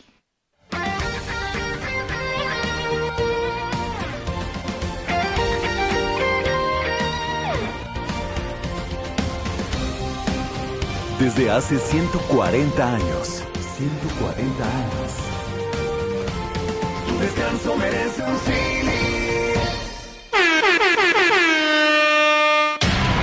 Hemos esperado mucho este momento. Hoy vamos a vivir algo increíble. Vas a escuchar La micro deportiva. ¿Cómo te llamas, baby? Desde que te vi supe que eras para mí. Dile a tus amigas. Que ya, ya traen la fiesta puesta esta mañana. ¿Cómo estás, mi querido Julio? Muy bien, Sergio Lupita, amigos del auditorio, qué placer saludarles. Lo bueno que es sábado de resurrección para la productora, ¿no? Entonces se le atraviesa ahí el fin de semana. se le Sí, qué, bueno, qué bueno. Julio después- Romero, estás aquí del- en la cabina, andamos, en vivo, en directo y a todo color, mi querido Sergio. A todo calor, mejor. A todo calor, ¿verdad? Está, bravo allá afuera. Bueno, oiga, vámonos rápidamente. Llegamos a la otra orilla. Por fin es viernes, lo logramos. Y arrancamos con la información. El comité organizador del Gran Premio de México de la Fórmula 1 de automovilismo dio a conocer que todas las personas que asistirán del 5 al 7 de noviembre al Autódromo de los Hermanos Rodríguez deberán presentar su certificado de vacunación o como eh, la prueba PCR negativa. Así es que eh, nada más me falta el boleto porque ya, este, ¿cómo se llama? ya el certificado ya lo tengo. ya lo tienes? Sí, ya, ya lo tengo. Bueno, todo esto es parte de los protocolos con la pandemia. Para agilizar los accesos, se estará brindando un enlace por internet para el registro de todos los que desean asistir y en el caso de las pruebas deberán ser en laboratorios autorizados por el comité organizador. O sea, no puede ir uno, ah, yo me la hice aquí en, cualquier laboratorio. Aquí, traigo mi prueba. Sí, los que tengan boleto para la Fórmula 1 vayan agilizando su trámite, su preregistro para que la entrada sea más rápida, ¿no? Bueno, y la F1 en México está cada vez más cerca y lo mejor es que con Tempur podrías vivir esta adrenalina y disfrutar toda esa emoción. Solo necesitas comprar tu colchón Tempur, registrar tu compra en tempur.com.mx diagonal school, resolver la trivia rápida y correctamente y así llevarte un par de boletos para disfrutar a lo grande de este increíble evento. Si eres de los que te gusta vivir a la par de la vanguardia y la tecnología, sabes que Tempur tiene los sistemas de descanso poseedores de la más avanzada tecnología certificada incluso por la NASA y que al comprar un Tempur llevas a tu casa una sensación de frescura y flotación total para un descanso incomparable. Si con esto tienes además la oportunidad, pocos tendrán de asistir a la F1 en México, definitivamente te gusta vivir y disfrutar de la mejor tecnología y los mejores eventos. Te esperamos en nuestras tiendas Tempur o también visita tu tienda de prestigio. No dejes pasar esta gran oportunidad. No olvides que con Tempur podrías asistir directo a la F1 en México y esta promoción es válida del 9 de septiembre al 31 de octubre del presente año de este 2021. Tempur Like No Other. Hay hay que ir. Bueno, oigan, también arrancó la semana 3 en el fútbol americano de la NFL. Triunfo relativamente fácil de las Panteras de Carolina, 24 a 9 sobre los Tejanos de Houston. Tres ganados y no conoce la derrota el equipo de Carolina. Los Tejanos un triunfo y dos descalabros. Sam Darnold, el mariscal de campo de Carolina, 304 yardas, dos anotaciones, pero no fue por aire, fue por tierra. Sam Darnold consiguió las anotaciones vía terrestre, así es que triunfo de Carolina 24-9 sobre estos Tejanos de Houston. También arrancó la fecha 10 en el torneo Grita México, el fútbol mexicano, triunfo del Pachuca 1 por 0 sobre el conjunto Necaxa, anotación de Avilés Hurtado al minuto 8. Para el día de hoy, a las 20 horas, el equipo de Puebla, allá en el Cuauhtémoc, recibe al campeón a la máquina celeste de Cruz Azul. Por lo pronto, el atacante cementero Lucas Pacerini sabe que los tres puntos son fundamentales para mantenerse cerca de los cuatro primeros lugares de la tabla y de esta manera buscar la liguilla.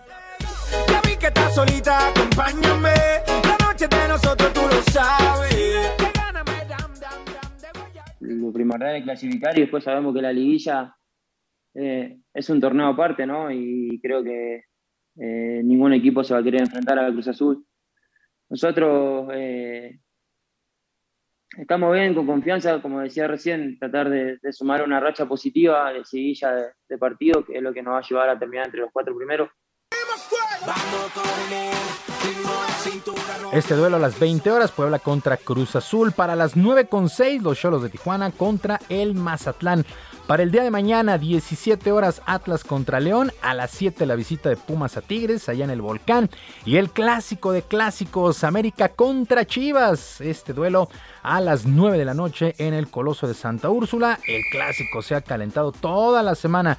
En América se ven muy superiores previo a este duelo, mientras que en Chivas, jugadores como Gilberto Sepúlveda, pues simplemente sencillamente no está de acuerdo.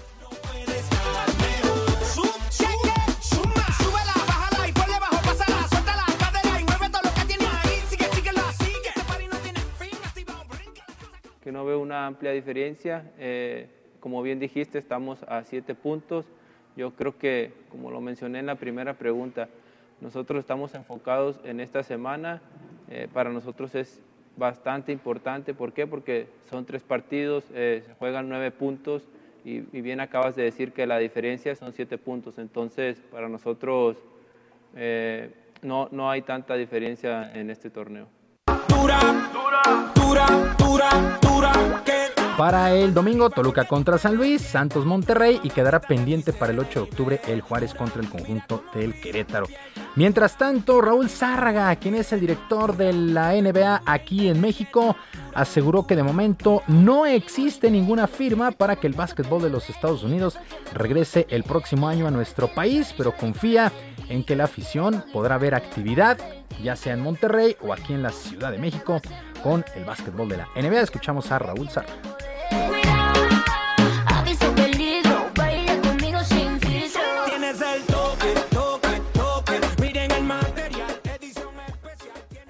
Ellos igual que todos los años siguen comprometidos e entusiasmados y, e interesados, al igual que nosotros, en regresar con sus juegos en la Ciudad de México. Ellos también están interesados en hacerlo en Monterrey.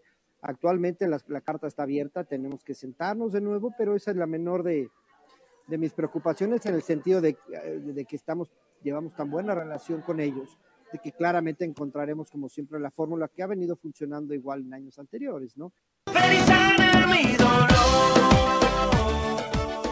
Bueno, pues ojalá hay que recordar que la Arena Ciudad de México ha sido la sede de este básquetbol de la NBA acá en nuestro país. Y en otras cosas, la selección mexicana de béisbol arrancó con el pie izquierdo su participación en el Campeonato Mundial Sub-23 el día de ayer, pues ya la madrugada de este día perdieron contra la República Checa allá en el estadio de los Yaquis de Ciudad Obregón. Este evento que realmente es muy importante. Hay que recordar que México llega como equipo campeón, equipo defensor, pero arrancaron con una derrota el equipo que dirige el Che derrota en México ante la República Checa.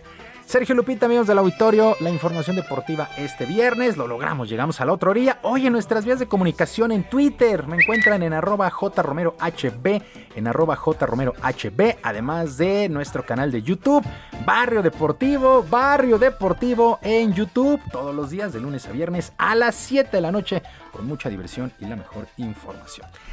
Que sea un gran fin de semana para todos. Igualmente. Y eh, que no les haga, que no les pegue duro la cruz. Me parece muy bien, mi querido Julio Romero. Muchas gracias. Hasta luego, buen fin de semana para todos.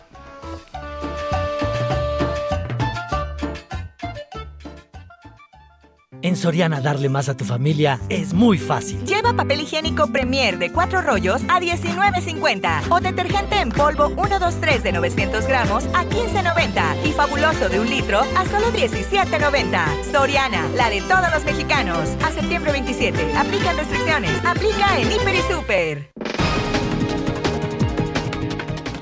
Desde Palacio Nacional, el presidente López Obrador aseguró que su gobierno sí impulsa la innovación tecnológica y la investigación científica, siempre y cuando se apliquen en proyectos que beneficien a la sociedad.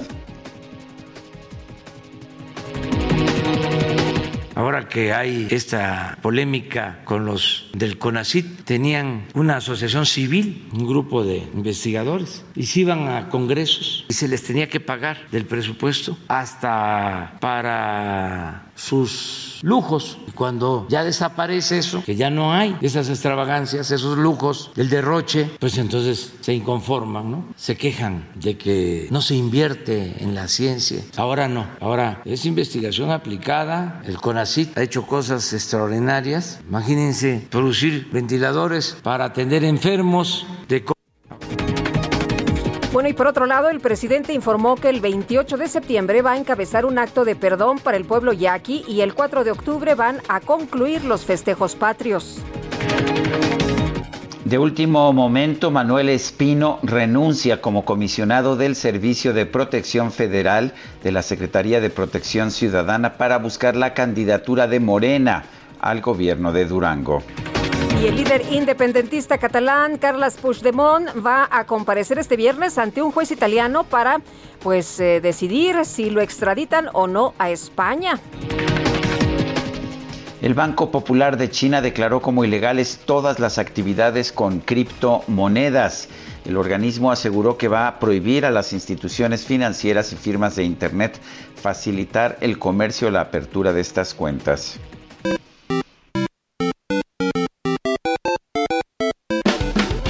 Pues ahí les va para los que ya se pusieron felices con esta música, con esta introducción.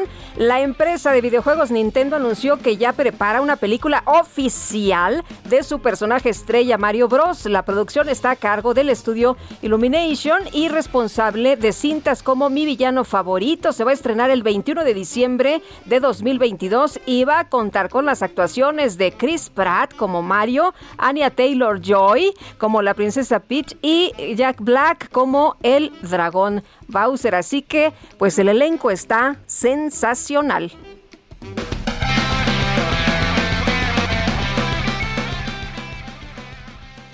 En Soriana siempre te llevas más. Aprovecha 25% de descuento en toda la ropa interior para caballeros o 30% de descuento en ropa interior para damas Vicky Form. Sí, 30% de descuento. Soriana, la de todos los mexicanos. A septiembre 27. Aplican restricciones. Aplica en Hiper. Letra H con Sergio Sarmiento y Lupita Juárez. Pues es viernes y es viernes de lectura. Mónica Soto y Casa, ¿qué nos recomiendas? Hola Sergio, buenos días, buenos días Lupita. Hola, ¿qué tal? Hoy, hoy los saludo desde la FILEM, la Feria de Libros del Estado de México, que empieza hoy y termina el 3 de octubre. Entonces, si pueden darse una vuelta a Toluca, por acá andamos, en el stand 36. Y les voy a recomendar una novela de Claudia Piñeiro, argentina, que se llama Tuya.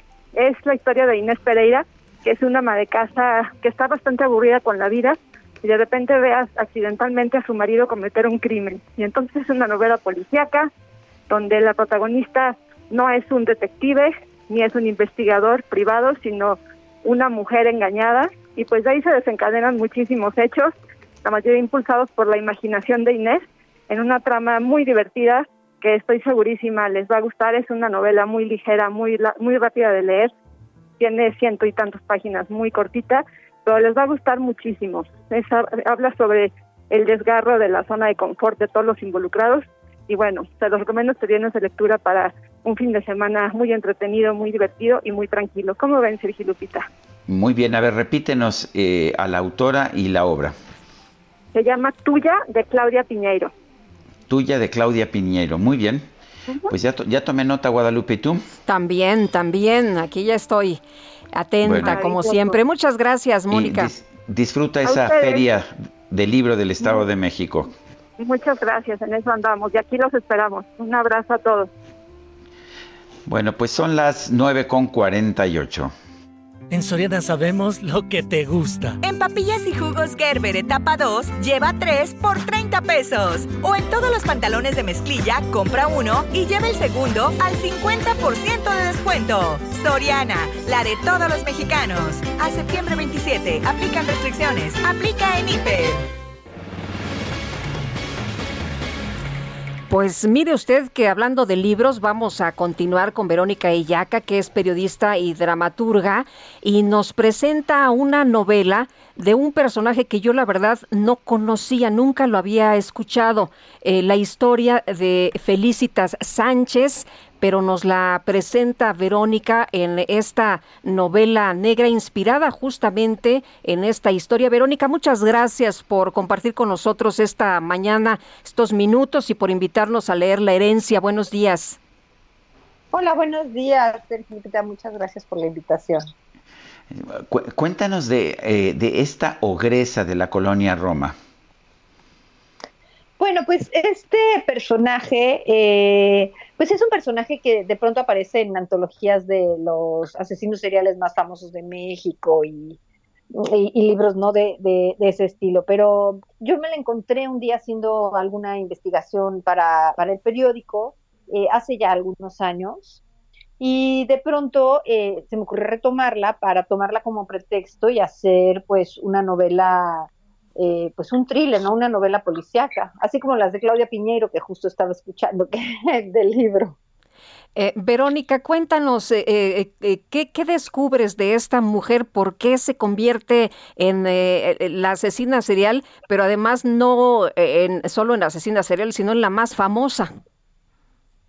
Ya, bueno, yo creo que el, esto de, de, la asesina serial más famosa es por los años en los que suceden los crímenes, ¿no? Que son eh, los años 30, los años 40. ella era una, una partera que pues se dedicaba a eso, ¿no? A hacer partos y, y abortos. Y, dentro de las notas del periódico que sacó la prensa, que la verdad es que fueron muy poquitas, fueron nueve, nueve notas, eh, también se hablaba de que ella vendía y asesinaba niños. ¿no? Y, eh, y, y, yo lo que creo es que, bueno, en la época en que sucede, pues no había los índices de violencia que hay ahora y que, y que bueno, que invisibilizan a, a un montón de, de, me imagino, asesinos seriales que hay por ahí. Siempre los, eh, los temas de asesinos seriales son, uh, eh, pues son inquietantes. Eh, ¿Qué tan real es esta historia? ¿Qué tanto es ficción?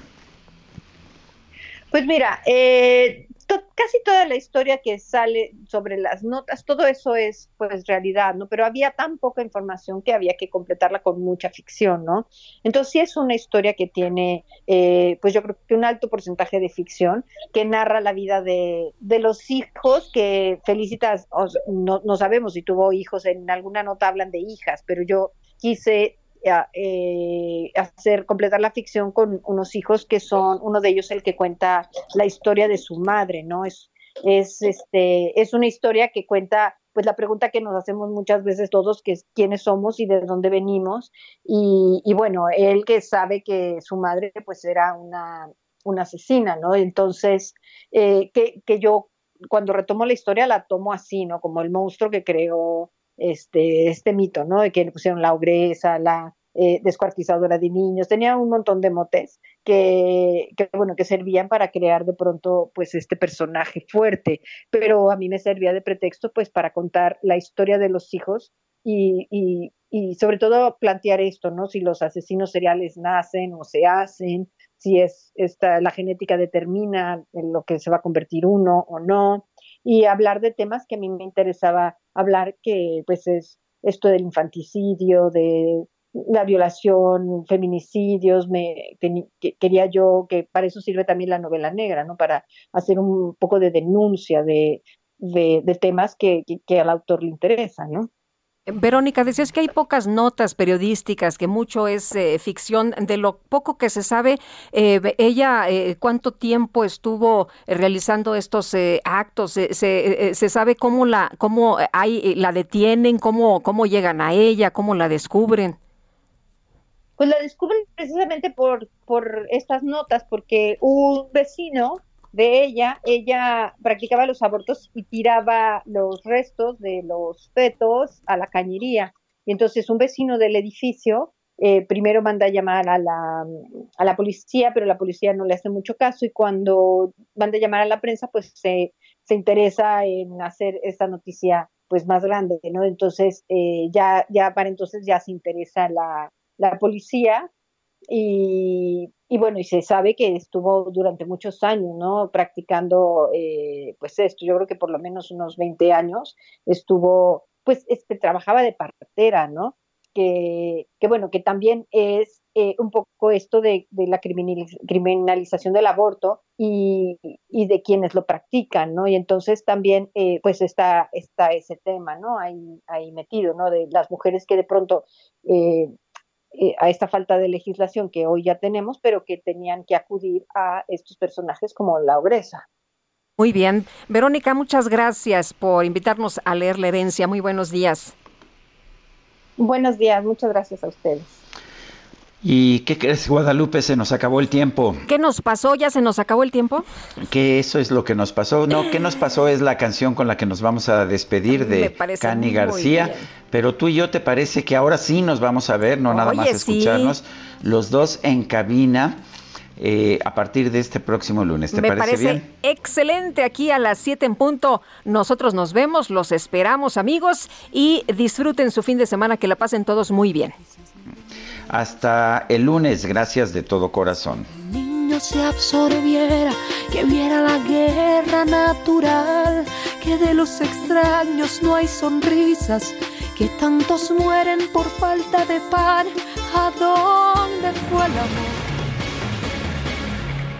Heraldo Media Group presentó Sergio Sarmiento y Lupita Juárez por El Heraldo Radio.